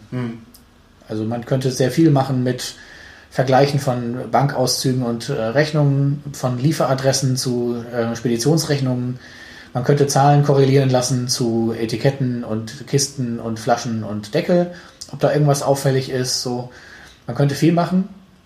Und die Kontrolleurin, die bei uns kommt, die meint das, glaube ich, auch ehrlich, aber die hat einfach, glaube ich, so Vorgaben, was sie zu prüfen hat und was nicht. Und das wäre doch relativ leicht, da was zu fälschen. Also für mich jetzt, sage ich mal, wenn man die Strukturen ich- einmal durchschaut hat. denke, es dauert auch nicht mehr lange, bis die ersten großen Bioskandale, also wenn der erste große vielleicht auftaucht, dann äh, wird es auch nicht mehr lange dauern, bis dann ganz viele, also wenn die Aufmerksamkeit erstmal da ist, werden ganz viele, ganz viele Sachen sicher auf, auftauchen. Schwer zu sagen. Also Weil einfach auch so viel Geld damit zu verdienen ist. Ne? Die Leute sind ja bereit und sie wollen ja auch, alle, äh, dass alles besser und gesünder wird. Äh, und dann gibt's halt auch einfach Leute, die Geld haben wollen. ja, aber also find mal einen Hersteller, der offen sagt, dass die Kontrollen zu schwach sind. Weil äh, die, die Hersteller haben natürlich ein Interesse, dass die Kontrollen schnell und reibungslos gehen. Klar, das kostet die ja auch Zeit und, und damit Geld. Ja. Genau, und ich sehe es als meine Aufgabe, das offen anzusprechen, sage ich mal, aber da gibt's nicht so viele, die das äh, für sich so sehen. Also ich kenne eine ganze Reihe biozertifizierte Abfüller und äh, Händler, die sagen, ja klar, ist das irgendwie ein Witz, die Kontrolle, aber wir sind doch nicht doof und machen das Fass auf. So. Klar, wer, wer macht es sich selbst äh, freiwillig komplizierter? Ne? Ja, okay, das würde auf uns zutreffen. Okay, ich würde sagen, vielen Dank erstmal zu diesem Punkt. Ich äh, würde, würde vorschlagen, dass wir hier einen kurzen Break machen ähm, und dann suchen wir uns hier ein paar Cola-Sorten aus und gehen dann in den zweiten Teil. ja. Okay. Okay, willkommen beim zweiten Teil. Bei mir ist immer noch Uwe Lübbermann, der sich zu dem Spaßexperiment bereit erklärt hat, mit mir ganz viel Cola zu trinken. Und ich würde sagen, also wir trinken natürlich jetzt nicht immer eine ganze Flasche. Das wird ja dann bei den 1,5 Liter Flaschen dann auch ein bisschen, bisschen heftig. Ne? Aber ich würde sagen, wir fangen mal an mit deinem Produkt gleich. gleich an der Spitze.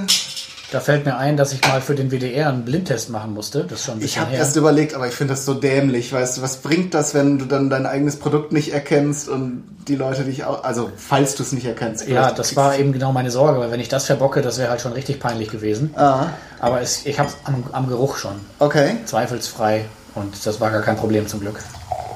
Gut, nee, aber ich denke, wir können ganz offen, weil die Idee ist auch, das haben wir jetzt so besprochen, aber ich habe es noch nicht gesagt, dass wir natürlich dann auch über die Produkte ein bisschen sprechen, weil du ja nun auch viel über die Branche weißt.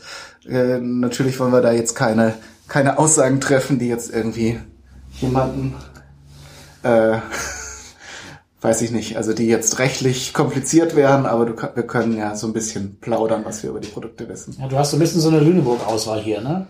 Also Dr. Pepper, Mate Cola. Ich war Coke, in einem Supermarkt in Lüneburg. Ein Supermarkt, okay. Oh, und nee, ein Supermarkt und dann war ich eben noch im Albrecht Discount und habe die River Cola noch mitgebracht, weil ich meine, ich kann es jetzt nicht belegen, aber ich meine, ich hätte gehört, dass die bei sensorischen Tests ganz gut abgeschnitten hätte. Mhm. Aber fangen wir erstmal an mit der Premium Cola, würde ich sagen. Ja. Also ich weiß ja schon, dass sie, dass die lecker ist. Mhm.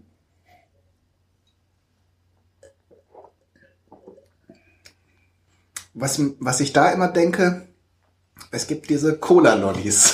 Mhm. Und die sind sehr ähnlich, finde ich. Vom, das, hören wir, das hören wir öfter. Mhm. Du hast sie auch mit so viel Schwung eingegossen in ein trockenes Glas, dass sie auch sehr geschäumt hat. Okay. Hat jetzt relativ wenig Kohlensäure. Aber ich finde, man kann die immer noch trinken und ich trinke sogar meine äh, ganz gerne warm. Mhm. Also im Sommer so Kofferraumtemperatur. Ich habe, ne? ich hab, okay, ich habe sie jetzt extra nicht gekühlt, weil das äh, ja den Geschmack auch noch ein bisschen äh, intensiviert. Genau. Und die äh, Premium Cola hat auch mehr Koffein als so die durchschnittliche Cola, oder? Äh, jein. Also wir haben 250 Milligramm pro Liter da drin. Mhm. Das ist jetzt der Maximalwert, den man für Erfrischungsgetränke ähm, haben darf, glaube ich noch. Hat sich irgendwas getan rechtlich, wo ich nicht auf dem aktuellen Stand bin. Ähm, das haben aber andere auch. Also das mhm. haben Cola Rebell, Hermann, äh, Fritz, das haben also viele. Das ist kein besonderes Merkmal mehr.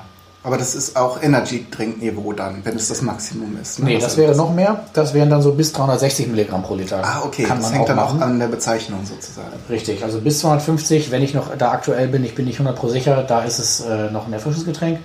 Und danach wird es dann halt ein Energy-Drink. Und das ist auch der erste Punkt mit dem Koffein, was beim, falls jetzt jemand nachher sich äh, nach diesem Podcast entscheidet, das auch mal selber auszuprobieren, Koffein ist ja schweinegefährlich. Ne? Ich habe das ja, ich habe, man kann natürlich diesen Grundstoff auch ohne Koffein anrühren, ist aber auch mit der Bitterkeit eine geschmackliche Komponente, darum habe ich es äh, reingenommen. Ähm, auf der, wenn man das aber kauft, dann steht auf der Packung auch direkt ein Disclaimer, bitte nur so und so viel Milligramm pro Tag äh, und nicht überschreiten, weil man kann sich tatsächlich relativ schnell äh, vergiften damit. Ne? Die letale Dosis ist da nicht sehr hoch. Ja, das stimmt. Also wir machen es immer, dass wir den Kollegen vom Raumzeitlabor, die ist so ein Hackspace in äh, Mannheim, dass die immer zum Kongress äh, eine, Flasche Grundstoff kriegen, damit mhm. sie da mit ihren Slushmaschinen rummischen können. Mhm. Beim letzten Mal haben wir auch noch dem Cocktailbot äh, noch eine kleine Probe rübergebracht, damit wir da was mischen können. Mhm. Und da ist äh, die Flasche wenn man die auch nur zu einem Viertel äh, trinken würde, wäre das schon potenziell tödlich. Da muss man mhm. gewaltig aufpassen. Ja. Und äh, große rote Warnschilder raufkleben und so. Das ist so, ja.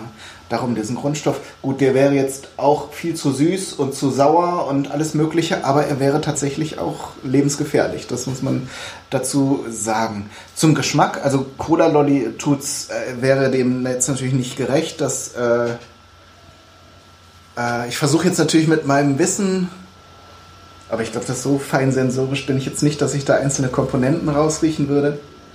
Aber da kommen wir vielleicht gleich noch zu, was in Cola alles für Geschmackskomponenten sein können. Das ist nämlich auch überraschend, was ja. es so gibt alles. Also was auf jeden Fall noch ein Punkt ist, was auch viele nicht wissen, ähm, die Lebensmitteltechnologie ist mittlerweile so weit, dass du mit verschiedensten Abfüllern, also von verschiedenen Standorten und demzufolge mit verschiedenen Wassern mhm. trotzdem am Ende das gleiche Produkt hinkriegen kannst, okay. wenn du den Grundstoff daraufhin abstimmst. Und da sind die mittlerweile wirklich sehr weit. Das heißt aber auch, oder zeigt aber auch, wie fein man das machen muss. Mhm. Also wenn du das Wasser wechselst, wirst du schon wieder eine gleich andere Geschmacksnote haben. Ja klar, es gibt ja allein Kalk, äh, Kalkgehalt ne? und äh, die großen Getränkehersteller liefern ja dann auch diesen Grundstoff teilweise in so Mischbatterien aus, wo man dann im Grunde nur eine Trinkwasserleitung anschließen muss und dann äh, und natürlich das, das CO2. Ja, das ist wieder was anderes. Also das ist schon ein vorbereiteter Sirup, wo zum Beispiel auch schon Zucker mit äh, drin ist mhm. und wo auch die volle Koffeinmenge mit drin ist. Mhm. Äh, und wo du dann bloß noch im Prinzip Wasser und äh, ähm, Kohlensäure äh, zuführen musst. Mhm. Das heißt, im Umkehrschluss, da ist alles andere schon drin. Und ja, das wäre jetzt das, was, was ich hier auch habe. Darum, ich wunderte mich, als du sagtest, äh, der Grundstoff, den ihr habt, ist äh, 1 zu 250. Das wäre ja ungefähr ein Milliliter in einer Flasche. Das heißt, der Zucker und der, der, die Säure und alles ist da noch nicht mit drin. So sieht's aus, genau. Und das Koffein entsprechend. Ja. Also nur der reine Geschmack. Ja, dann würde ich sagen, kommen wir jetzt mal zu meinem Produkt. Also es ist halt der erste Versuch, das muss ich jetzt mal beschwichtigend sagen. Da ich sehe da auch einige Sachen, die man noch optimieren kann. Ähm, wie gesagt, bei der Säure musste ich ein bisschen experimentieren, was das angeht, weil das Amerikan die amerikanische Vorgabe war da eben nicht nachvollziehbar, beziehungsweise ja, äh, fand ich das, was, was ich dann rausgerechnet, ausgerechnet hatte, dann auch nicht sauer genug. Also Leute, ich probiere jetzt gleich eine Cola-Rezeptur, die er hier gemischt hat. Wenn ihr nichts mehr hört. Wenn ihr nichts mehr von mir hört, das war schön mit euch. Aber ich muss sagen, wir haben uns ja eben im Rahmen von äh, ähm, äh, der Rezeptur drüber unterhalten. Ähm, es sind Bioprodukte, fast ausschließlich. Beim Koffein äh, weiß ich nicht, ob man das überhaupt als Bioprodukt kriegt. Aber ähm, die ätherischen Öle, die ich verwendet habe, sind natürlich für innere Anwendungen geeignet und auch das Gummi Arabicum äh, wäre auch noch so ein Punkt, das gibt es im Künstlerbedarf für verschiedene Anwendungen. Das darf man nicht verwenden, das ist auch nicht rein genug, das ist auch dann eben ungesund bis giftig. Da muss man eben auch welches, das hat dann auch eine bestimmte E-Nummer, äh, was eben auch in der Süßigkeitenindustrie verwendet wird für Bonbons und sowas. Das kann man aber auch bekommen bei manchen Händlern. So, ich gebe dir ganz wenig, keine Angst. Das ist jetzt also der erste Ansatz. Man mischt natürlich erstmal die ätherischen Öle. Ähm, Erzähle ich gleich noch was zu. Der Geruch erinnert mich fast an äh, diese äh, Black Now Cola oder Cola Now oder so von Norberger Lamsbräu. Die kenne ich gar nicht. Säure ist sehr ausgeprägt. Mhm. Würde ich, glaube ich, beim beim nächsten Ansatz ein bisschen zurückfahren wieder. Mhm. Beziehungsweise ich habe das dann nochmal gemischt mit dem, weil diese ätherische Ölmischung reichte genau für zwei 5 Liter Ansätze des fertigen Sirups und da ich das jetzt nicht ewig rumstehen haben wollte, habe ich das zweite dann auch gemacht und ein bisschen weniger Säure, weil erst hatte ich diese Mischung, die ich mir ausgerechnet hatte, das war zu süß. Mhm. Und dann habe ich eben nochmal ein paar Gramm dazugegeben ähm, und dann war es halt etwas zu sauer.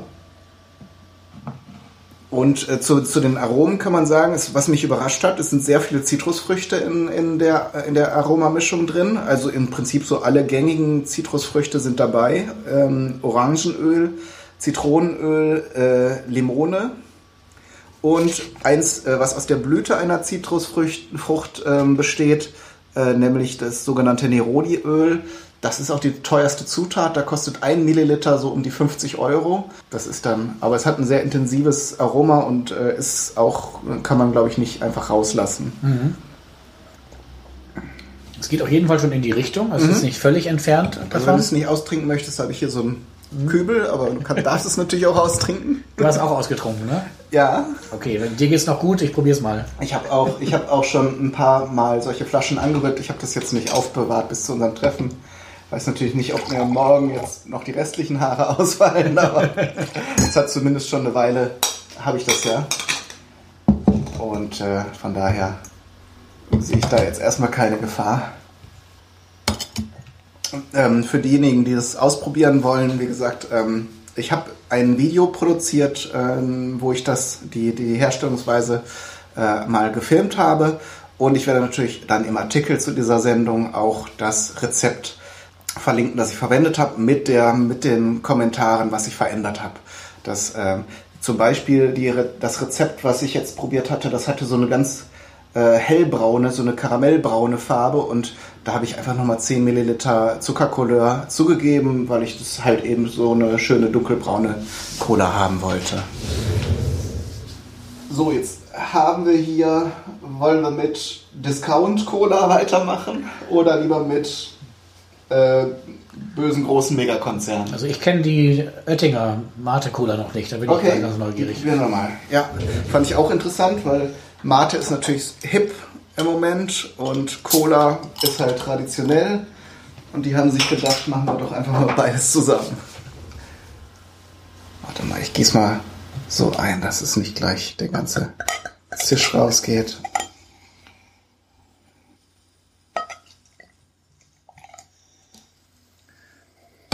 Riecht jetzt erstmal sehr zitronig.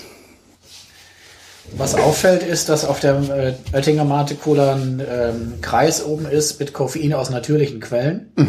Also wenn damit gemeint ist, dass es eben aus der Kaffee, aus der Herstellung von entkoffiniertem Kaffee kommt, dann ist das gut. Das hat aber Grenzen bei der Mengenverfügbarkeit. Ähm, Verfügbarkeit. Von daher würde ich da, ohne jetzt denen was vorwerfen zu wollen, ein Fragezeichen dran machen, beziehungsweise wäre ich neugierig zu erfahren, wie sie das machen. Okay. Weil wir haben durchaus Probleme bei unseren paar Flaschen, also 1,4 Millionen sind es insgesamt, das ist jetzt nicht riesig, äh, da ranzukommen. Okay. Und äh, Oettinger ist natürlich ein wesentlich größerer Betrieb als wir. Von daher würde ich da mal die Frage stellen, wie das, äh, Wäre das gehen vielleicht kann. möglich, dass die das aus dem Ausland zu kaufen? Also dass es da noch, dass die einfach eine andere Quelle im Ausland haben oder so? Möglich, ja.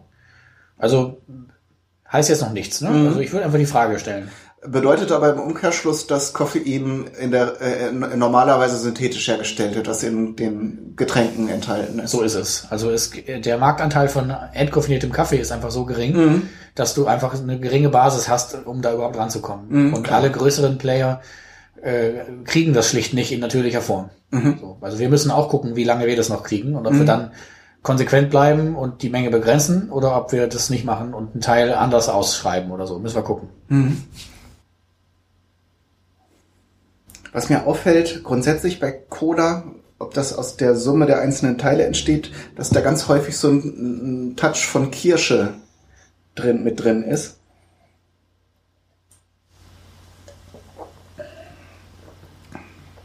Die kann man aber trinken, finde ich. Mhm. Ist ein bisschen herb, ne? Also es ist natürlich auch süß, sonst würde, glaube ich, das Cola-Feeling fehlen, aber es ist halt nicht so quietsch, quietschig.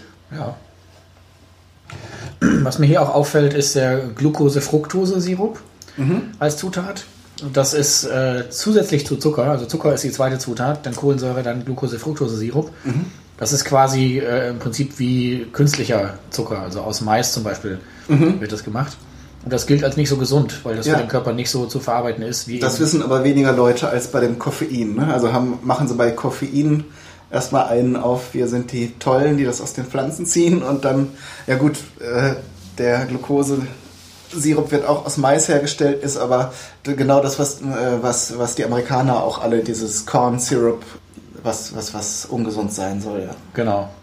Was mich gerade freut, äh, hier ist Nährwert, sind Nährwertangaben drauf, allerdings so ziemlich im Fließtext. Und das ist bei uns ein bisschen die Sorge, dass wir da eine Tabelle aufs Etikett machen müssen, was ab Anfang nächsten Jahres Pflicht würde. Aber es scheint hier zumindest auch eine, eine Möglichkeit zu geben, das einfach in einen Text zu schreiben. Aha. Das müsste ich dann mal nachgucken, ob das gesetzlich dann wirklich so ist. Manchmal halten sich Hersteller auch einfach nicht dran, weil sie es nicht wissen. Aber wenn das so ginge, wäre es natürlich schön, dann müssen wir nicht unser schönes Etikett da äh, kaputt machen. Wo du gerade beim Etikett bist, äh, ähm, ich fand das gut ähm, mit dem mit der mit den Kunstwerken auf dem auf der Innenseite der Etiketten. Macht ihr das noch? Ja, das machen wir noch. Ah, cool. Müsstest du mal einen Schluck nehmen, um zu gucken, welches das ist. Ja, eben, aber wir haben ja noch ein bisschen was vor uns. Aber ich habe jetzt eben das schräg gehalten, da sehe ich schon, freue ich mich schon auf das Bildchen, was dann kommt. Ja, das nächste wird auch schön. Ähm, Ich weiß nicht, wann der Podcast online äh, geht. Aha. Vielleicht verrate ich schon mal. äh, Refugees Welcome wird da drauf sein. Ah, sehr schön. Und mit dem Zusatz Bring Your Families. Aha. Weil das ist also für mich ganz klar, äh, wer vor Krieg flüchtet, hat aufgenommen zu werden. So. Und das ist anstrengend und schwierig und das ist für alle irgendwie ein Problem. Aber wir können doch nicht die da sich äh, irgendwie krepieren lassen. Ja, eben. Also Deswegen. das, äh, das versteht sich von, sollte sich von selbst verstehen. Inklusive äh, einer sicheren Route auch. Ne? Mhm. Also, dass, die- dass die da echt reihenweise ertrinken. Jetzt sind wir ein bisschen abgerutscht vom Thema her. Mhm. Ja, aber- nun, das, aber es ist äh, natürlich klar, wenn man nachhaltig wirtschaftet und, und auch äh, verschiedene, ja, verschiedene Konzepte hat, alles zu verbessern, dann gehört Politik natürlich auch dazu. Und da Ja, wenn wir von Gleichwertigkeit von Menschen reden, dann sind die genauso viel wert wie wir Mhm. und umgekehrt. Und da gibt es jetzt keinen Grund, dass die sich da erschießen lassen müssen oder wegbomben lassen müssen, nur weil das irgendwie Syrer sind. So, ne? Mhm. Ja. Also Refugees Welcome, das wird, äh, das wird, wird sehr schön, wenn das auf den Etiketten ist. Und äh, wer das sozusagen anders sieht, also wer wirklich meint, man sollte die da verrecken lassen, oder eure Cola deshalb nicht kauft, weil er irgendwie Wind davon bekommen hat, dann, dann ist das so. Ne? Dann ist das so. Da kann ich dann gut verzichten. So. Man kann darüber diskutieren, wie man, das, wie man die verteilt. Mhm. Man kann über die Unterbringung reden. Man kann über vieles sprechen. Aber die einfach draußen lassen, löst gar nichts. Mhm, klar. Okay. lass uns mal noch ein bisschen Cola probieren. Ja. Da interessiert mich jetzt mal die River Cola. Habe ich jetzt vor Ewigkeiten mal probiert. Also so als Kind, glaube ich, das letzte Mal. Dann gerade mein, nimm mal selbst, dann kann ich mein Glas nochmal gerade ausspülen. Nimm, kann, darfst du ruhig schon? Meins ist noch nicht ausgespült. Ach so. Das kann ich auch zum selber neutralisieren. ja, stimmt. Ich habe jetzt auch zwischendurch vergessen, mal ein bisschen was an Wasser zu trinken. Naja, ein bisschen nachschenken. Das wird nicht ganz ohne Flecken auf diesem Tisch abgehen. Das macht nichts. Das ist ein, Arbeitstisch. Okay. Der darf ruhig Spuren von Arbeit oder von Spaß. Was auch immer. So. Das ist jetzt das klassische Produkt von Aldi. Hast du da eine Meinung zu, zu großen Discountern? Was ist das? Hast du da, weißt du, was das, was, wie die das machen und warum das so verdammt billig ist? Jein. Also ich glaube, Größe eines Unternehmens ist noch pauschal kein Fehler. Mhm. Ich habe schon gute große kennengelernt und ganz, ganz fiese kleine. Mhm. Von daher ist das nicht unbedingt der Maßstab. Aber ich sag mal, die Discounter-Entwicklung insgesamt ist natürlich eine, die kleine Händler eher benachteiligt mhm. und zur Monopolisierung führt und deswegen für mich nicht so super ist. Ähm, bei Getränken weiß ich es relativ konkret, dass das massive Auswirkungen hat, nämlich seitdem äh, Discounter überhaupt Getränke anbieten. Das war ja früher nicht so. Mhm. Da ging man zum Getränkehändler und holte mhm. sich seine Mehrwegkiste. Dann kam aber irgendwann das Einwegpfand und äh, da hätten die mal mit jemandem reden sollen, der sich auskennt, mhm. weil die, das Ziel des Einwegpfandes war, die Mehrwegquote zu stabilisieren. Und deswegen haben die ein hohes Pfandwert angesetzt, also 25 Cent, was ja ganz schön viel ist, mhm. mit dem Gedanken, okay, dann bringen das mehr Leute zurück, wo auch sicherlich was dran ist. Mhm. Das Problem ist nur, dass so ein Plastikrohling wenige Cent nur kostet und die fertige Flasche auch nur wenige Cent. Das heißt, ähm, der Hersteller verdient richtig fett an dem Pfand. Mhm. Immer dann, wenn Flaschen nicht zurückgekommen, nicht zurückkommen, was aber auch nicht so selten passiert. Und das ist ähm, wirklich massiv, also äh, um die 20 Cent pro äh, Flasche. Ja, und dann werden die Flaschen geschreddert und nach China geschickt, dann wird, werden da Pullover draus gemacht. Ne? Und das sind ja die, die wieder zurückgegeben werden. Mhm. Das ist jetzt erstmal ein, ein durchlaufender Posten. Aber die, die nicht zurückkommen, das sind ja bei so vielen Flaschen schon einige, die mhm. können dann wiederum benutzt werden, um die Getränke an sich zu subventionieren. Mhm. Das ist sozusagen der eine Punkt, warum es dann immer günstiger wird und auch irgendwann im Discounter äh, steht.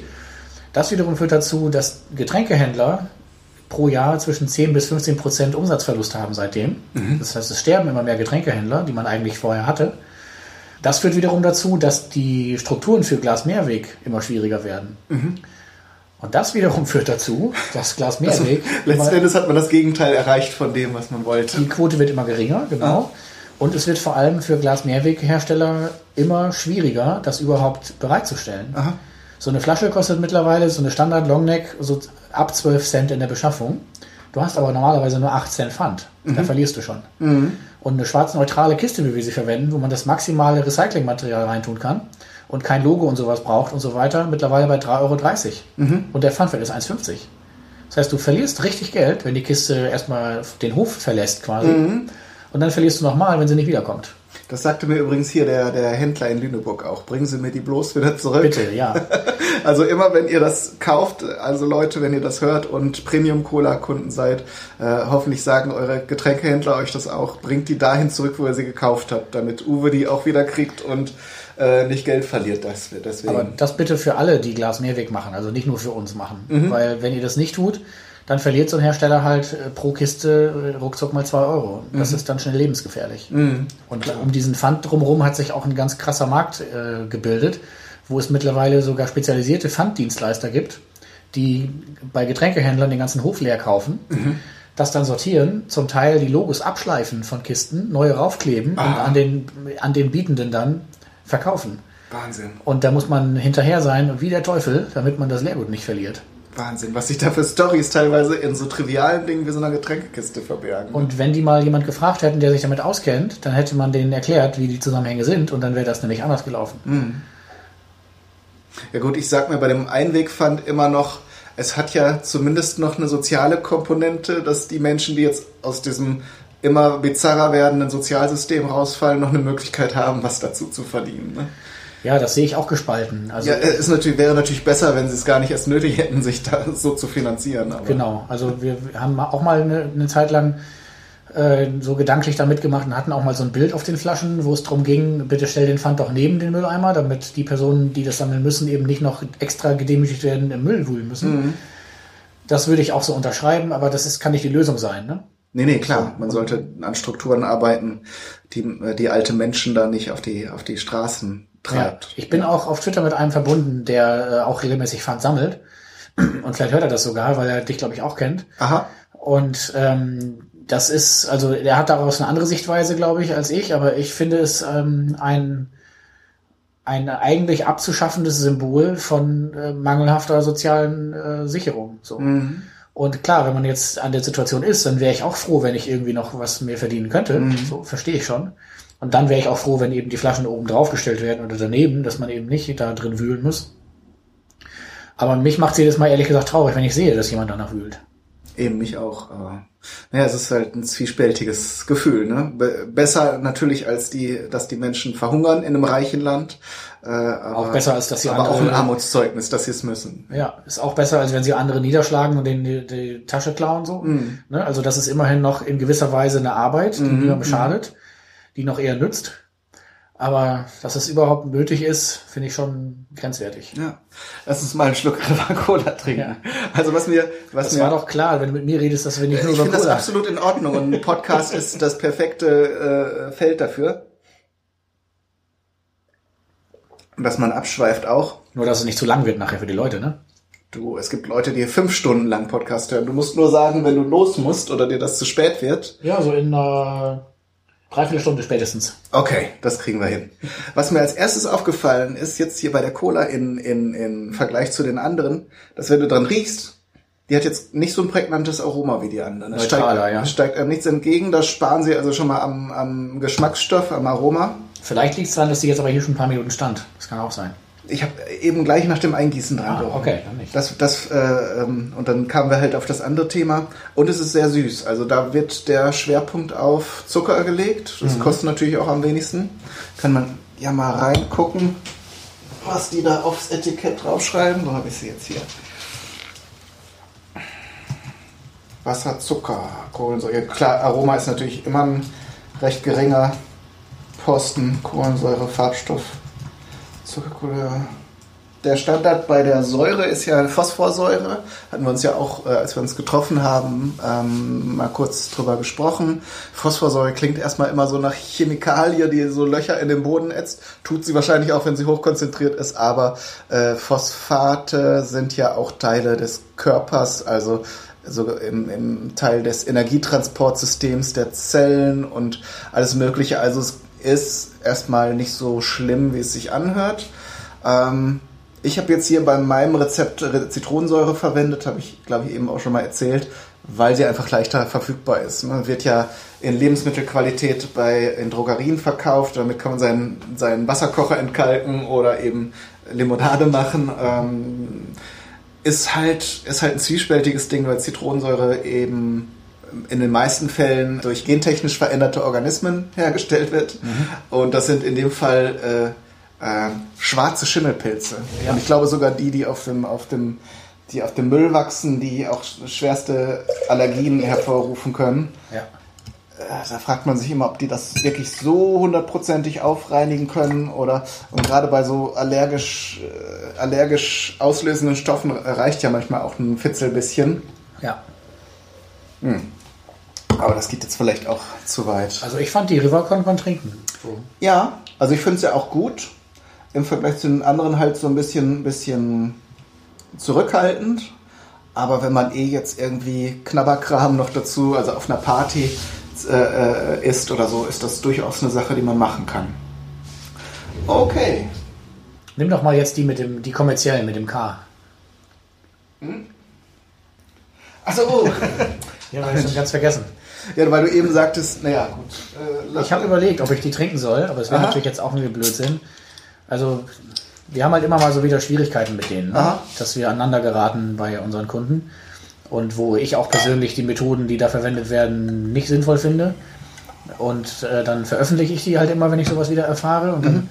ruft der eine von den beiden mich auch dann gleich wieder an am nächsten Tag und dann reden wir drüber. Da haben wir wieder so ein Jahr Ruhe. Aha. Das war jetzt auch gerade mal vor ein paar Monaten. Das heißt, im Moment ist Ruhephase. Aber es kommt halt immer wieder auf, weil die meiner Meinung nach das Gegenteil von uns sind. Also da scheint der Gewinn das Einzige zu sein, was im Vordergrund steht und dafür wird alles irgendwie getan. Die sind halt kommerziell, ist meine Meinung. Und wenn sie nur das wären, dann hätte ich mit denen aber keine Schwierigkeiten. Sondern was mich ärgert, sind halt so Hinterrücksaktionen. So, ne? Also das ist jetzt vielleicht nicht mehr aufgetreten, aber es gab immer wieder Fälle, wo Kunden von uns Geld geboten wurde, damit sie uns rauswerfen. Und zwar nachdem dann eben Listungsgebühren frei waren, diese ganzen Verträge und so weiter und dann nochmal Geld nachgelegt, um andere rauszudrängen. Und das ist was, ähm, das würden wir nie machen, weil das ist die Wahl des Gastronomen. Ja, Das macht man auch nicht, dass man anderen Leuten so in die Kniekehlen tritt, so. Deswegen riecht mich das immer so auf. ja.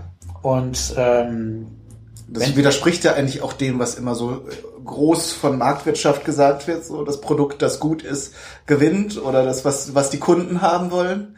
Und dann erfährt man eben, dass solche, es ist doch eigentlich auch nicht, nicht, äh, ist, ist das dann erlaubt, solche, aber das wird dann auch nicht offiziell gemacht, solche Dinge, ne? Genau, also es ist natürlich nicht erlaubt. Man könnte auch sich dagegen wehren in Form einer Klage oder so. Das will ich natürlich nicht, weil das ist dann wieder der harte Weg, sozusagen. Man könnte jetzt, sage ich mal, äh, den auch vielleicht verhauen. Das hatte ich mal überlegt. Einfach, ja klar, unter Männern einfach klären. äh, so, da hätte ich, glaube ich, ganz gute Chancen. Dazu muss man sagen, du bist ja in Hamburg und die Jungs, die das, die Fritz Cola, haben wir glaube ich jetzt gar nicht erwähnt. Ja, die sind auch in herstellen. Hamburg. Die sind auch in Hamburg. Steht sogar hier auf dem Logo drauf. Ja, ja. So zwei. Nee, aber unser Weg ist einfach der, dass äh, wir das immer veröffentlichen und dann, ähm, dann ruft der eine mich an und beschwert sich und ich sage, ja, dann hör doch mit dem Zeug auf. So, Dann habe ich auch nichts zum Online-Tun. Dann haben wir wieder Ruhe und jetzt ist gerade Ruhephase. Ich hoffe, es bleibt auch dabei. Das wäre eigentlich das Schönste für mich, wenn die uns einfach in Frieden lassen würden. Also hallo Mirko, wenn du mithörst, ne? äh, ich weiß, es nervt dich, aber dann krieg halt deinen Laden in den Griff. Und das Schönste wäre, wenn wir uns darüber nie wieder unterhalten müssen. So, ne? Jetzt probiere ich die mal. Ja. Jahre nicht getrunken natürlich. Also der Geruch ist mild, Auch ein bisschen stärkere Säure. stärkere Säure. Ich glaube, das, was da immer raus, ähm, deutlich raussticht, ist äh, der, äh, das Muskatnussöl. Auch wieder so eine überraschende Sache. In Cola sind eben verschiedene Gewürze drin, unter anderem Muskat, ähm, Korianderöl, also aus Ko- Koriandersamen. Ich hatte ursprünglich auch eins aus dem Grünen bestellt, das roch aber irgendwie nicht so, als ob es passen würde. Und darum habe ich dann nochmal ein Öl aus Koriandersamen bestellt. Und zum Beispiel auch Lavendel ist hier in meinem Rezept mit drin. Den schmeckt man jetzt irgendwie gar nicht raus, ist aber auch in relativ geringen Mengen drin. Ich weiß jetzt nicht, ob das an mir liegt, aber mir ist sie zu sauer. Mir schmeckt sie ehrlich gesagt. Also die Säure ist wirklich sehr, sehr direkt und ähm, hat natürlich auch was Erfrischendes. Gerade wenn man jetzt denkt, so, pff, sonst äh, diese besonders sü- süßen Cola-Sorten, die, die kleiden einem ja natürlich auch schon mal den Mund aus. Das, dem wirkt die Säure ja immer entgegen. ja, also ich. Vielleicht liegt es jetzt wirklich daran, dass die das sind, aber mir schmeckt es ehrlich gesagt, ehrlich gesagt. Okay, es ist natürlich jetzt auch ein, einfach ein Geschmackstest. Und äh, Wobei ich wäre auch so ehrlich zu sagen, wenn sie mir schmecken würde. River zum Beispiel, ne? Schmeckt, Ja. mir, schmeckt mir, okay. muss ich sagen. So, dann lass uns jetzt doch nochmal hier einen der beiden großen Player. Ja, gib doch mir eine Coke, die habe ich früher auch getrunken. Aha. Ich auch schon lange. Also ich trinke oft äh, Pepsi. Also ich bin jetzt zwar jetzt nicht so so so dogmatisch, dass ich sage, ich trinke nur Pepsi und Cola ist total schlecht. Aber mal sehen. Jetzt probieren wir sie mal ganz bewusst. Ja. Also wir haben übrigens jetzt einen kleinen äh, Bias auch hier drin, weil wir unterschiedliche Flaschen haben. Es Das ist stimmt. nämlich so, dass ähm, bei Getränken in Plastik mehr Kohlensäure zugegeben wird, weil das Plastik Plastik nie ganz dicht ist. Und deswegen schmeckt das sozusagen über die Zeit immer anders bei Plastik. Und auch in Relation zu Glas, wo eben nichts ausgast, äh, ist es auch da schon ein anderer Geschmack. Wobei ich äh, vor, vor bestimmt zehn Jahren schon mal einen Bericht gemacht habe. Ich habe damals beim Uni, Uniradio gearbeitet, ähm, dass ein Verfahren entwickelt wurde, diese Plastikflaschen zu beschichten, also mit, ich glaube, Silizium auch auszukleiden, im Prinzip mit so einer Glasschicht, damit dieses Ausgase nicht so passiert. Aber das wird dann ja immer gleich auch berechnet, ähm, was das so, dann so eine Flasche mehr kostet und äh, ob man da nicht einfach ein bisschen mehr Gas reinpumpt. Ne? Ja. Also äh, vermute ich mal, dass das nicht angewandt wurde, was da erforscht wurde. Hm? Es ist auch kompliziert, ne? Also wenn so eine Produktionsanlage für Plastikflaschen einmal läuft, dann ist es ziemlich teuer, da was zu ändern und dann auch die Entsorgung darauf abzustimmen und so weiter. Also ist jetzt auch, vielleicht sind jetzt auch einfach die Nasen zu, aber jetzt bei den letzten, wie, wie jetzt auch bei der Cola, Coca-Cola, Hier riecht man fast gar nichts. Eben, es ist äh, relativ neutral. Es kann natürlich sein, auch ätherische Öle sind ja etwas flüchtig, dass das jetzt der unfaire Vergleich ist mit der Plastikflasche, dass auch die sich im Laufe der Zeit verflüchtigen Kann sein, ja. ähm, und die dann vom Aroma her immer. Weil das ist jetzt eine Plastik-Mehrweg, oder? Die Das da ist eine. Mehrwegplastikflasche, ja. Die dürfte ein bisschen dichter, also dicker und dichter ja. sein. Das ist ja hier dieses PET, oder wie das heißt, das Material. Während die Einwegpfand ja, glaube ich, Polyethylen sind, aber da will ich mich jetzt auch nicht verreiten. Die schmeckt mir ehrlich gesagt auch nicht. Tut mir leid. Ja, Ich glaube, die Coca-Cola Company kann das verkraften, dass wir beide jetzt in diesem Podcast das nicht in den höchsten Tönen löben, loben. Aber es ist jetzt auch wirklich nur süß und sauer gemischt.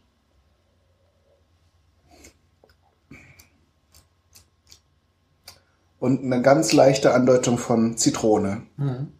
Wir machen jetzt ja auch keine professionelle Degustation Nein, hier. nein, da sind wir ja wieder ausgebildet für, sonst hätten wir jetzt ja auch diese ganzen Aromen noch auseinander dividieren können. Wir haben jetzt noch ein Angebot Cola American Taste von Gut und Günstig. Vita Cola, weiß ich jetzt überhaupt nicht, wo die herkommen. Ähm, Sinalco ist ja auch eine ganz alte Marke, ne? Ja, nimm doch mal die Vita. Da können wir dann mal was über die Vita der Vita reden. Das Ja. ist nämlich ein Phänomen. Das ist ein Ostprodukt, Ah, was in Thüringen bombenfest steht Ja. und wo die anderen Colas keine Chance gegen haben, weil die sturen Thüringer einfach ihre Vita trinken. die war jetzt im Vergleich auch gar nicht so günstig. Ne? Also es war jetzt nicht, dass die jetzt für ein paar Cent, obwohl jetzt vom Erscheinungsbild hätte man sie jetzt, hätte ich sie jetzt zu den Discountern gezählt. Oh, da kommt einem aber auch ein ganz schön fruchtiges Aroma entgegen. Gleich beim Öffnen. Mal sehen, ob es wie sich gleich im Glas verhält. Bei den Vita-Leuten habe ich bisher keinen Draht hin. Ich habe mal den Geschäftsführer von denen kennengelernt auf so einer Getränketagung. Da war der ganz nett, hat unser Konzept auch ziemlich gelobt und meinte, super cool, wie wir, das, wie wir das machen, findet er. So, weitere Berührungspunkte gibt's da nicht. Aber ich finde es interessant, dass es dann doch sowas wie ja, so gallische Dörfer in der Getränkewelt gibt, wo die anderen einfach nicht reinkommen. Das lässt ja hoffen. Ne? Also, Ja. Das hat jetzt einen sehr äh, orangigen Touch jetzt beim Riechen. Ich wollte sagen, es riecht fast wie eine Orangenlimonade. Bisschen Mandarine. Oh, und sehr ausgeprägt sauer. Sehr sauer, aber auch sehr zuckrig. Also von allem ein bisschen mehr offensichtlich. Aber sehr deutlich mehr so die orangenen Früchte. Mandarinen, Orangen. Das, dieses Zitronige, was sonst. Und, und halt diese typischen schweren Kräuternoten, dieses, äh, was man sonst. Aber durchaus sehr, sehr lecker. Also ich finde das sehr erfrischend. Die Säure, dafür, da müsste man sie wahrscheinlich kühlen. Das wäre, glaube ich, fair. Ich überlege auch gerade, ja. Würde ich mir jetzt auch nicht kaufen, muss ich sagen. Nee. Also ich glaube, ich habe jetzt für so eine 1,5 Liter Flasche 1,09 Euro bezahlt, aber gut, die muss dann wahrscheinlich jetzt auch aus Thüringen hier nach in den Norden gekarrt werden. Sticht aber jetzt einfach hervor, dadurch, dass sie irgendwie ganz anders ist als die anderen. Ne? Kann, man, kann man machen, muss man mögen. Ja. Aber ich finde es auch durchaus interessant. Lass uns mal noch eine, vielleicht, was würdest du sagen, Sinalco oder Dr. Pepper? Dr. Pepper, Dr. Pepper ist, glaube ich, eine ganz andere Liga, oder? Haben die nicht irgendwie so eine Lakritz oder sowas? Ich finde, die schmeckt sehr deutlich nach Kirsche. Okay. Ich weiß nicht, ob irgendwas mit Kirsche drin ist. also Das kann man ja an der Aufschrift Aroma nicht ablesen. Aber guck, jetzt, hier sehe ich jetzt schon mal, das wird hier gar nicht vorgehoben, weil nicht Light draufsteht, dass Süßstoffe drin sind. Acesulfam K und Sucralose, weil ich jetzt beim, Aufka äh, äh, beim Einkaufen wirklich nur Cola haben wollte. Es gibt natürlich, das ist ja nochmal ein ganz anderes Thema, könnte man noch Stunden drüber reden, Light Cola, aromatisierte Cola-Sorten, klassisch dann irgendwie mit, hier die Coca-Cola hat ja da glaube ich viele, also mit Vanille oder dann Cherry Coke oder Also ich habe lange keine Sinalco mehr probiert. Wenn wir die als nächstes nehmen. ähm, Das ist also ja ein Duisburger Unternehmen, was man auch nicht so wirklich weiß. Und ich habe aber sonst auch mit denen keinen keinen Draht. Aha. Also nichts Negatives, nichts, nichts Positives im Prinzip.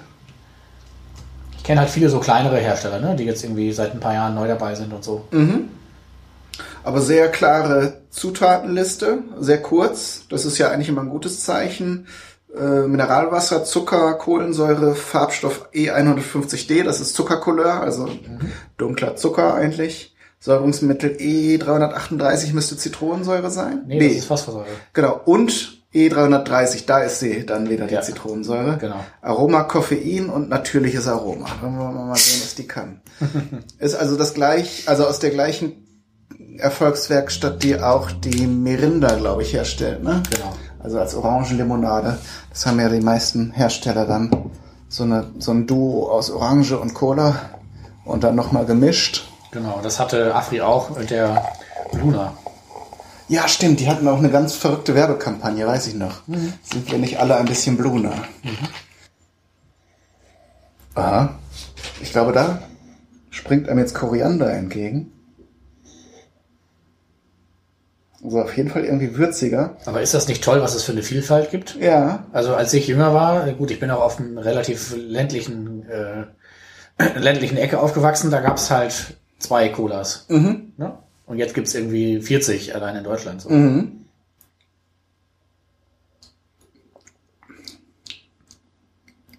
Oh. Beim Geschmack eher süß, ne? Da herrscht erstmal Zucker vor. Mich hat's an so ein ähm, Erkältungs- äh, ähm, Medi-Night erinnert, ehrlich gesagt. Aha. ja, dieses Kräutrige, wie, wie gesagt, da. Ach, Zimt zum Beispiel ist auch noch eine Zutat. Die hatte ich jetzt gar nicht erwähnt, aber ist Ich habe jetzt gleich den Rest weggeschüttet, weil mir das irgendwie nicht schmeckte. Okay.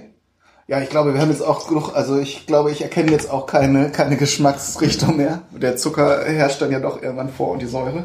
Aber Vielfalt ist das Stichwort, ne? Also allein Wikipedia kennt, glaube ich, irgendwie 28 Cola-Sorten oder so. Ich habe vor längerer Zeit mal geguckt. Und Also international oder sind das dann Deutsche nur, allein? nur Deutsche. Okay. Und was ich aber dann echt nervig finde, ist, äh, dass äh, manche Sorten einfach da wieder gelöscht werden, ne? mangels angeblicher Relevanz. Und das, Ja, das ist aber, glaube ich, ein deutsches Phänomen, äh, der deutschen Wikipedia, diese Relevanzkriterien.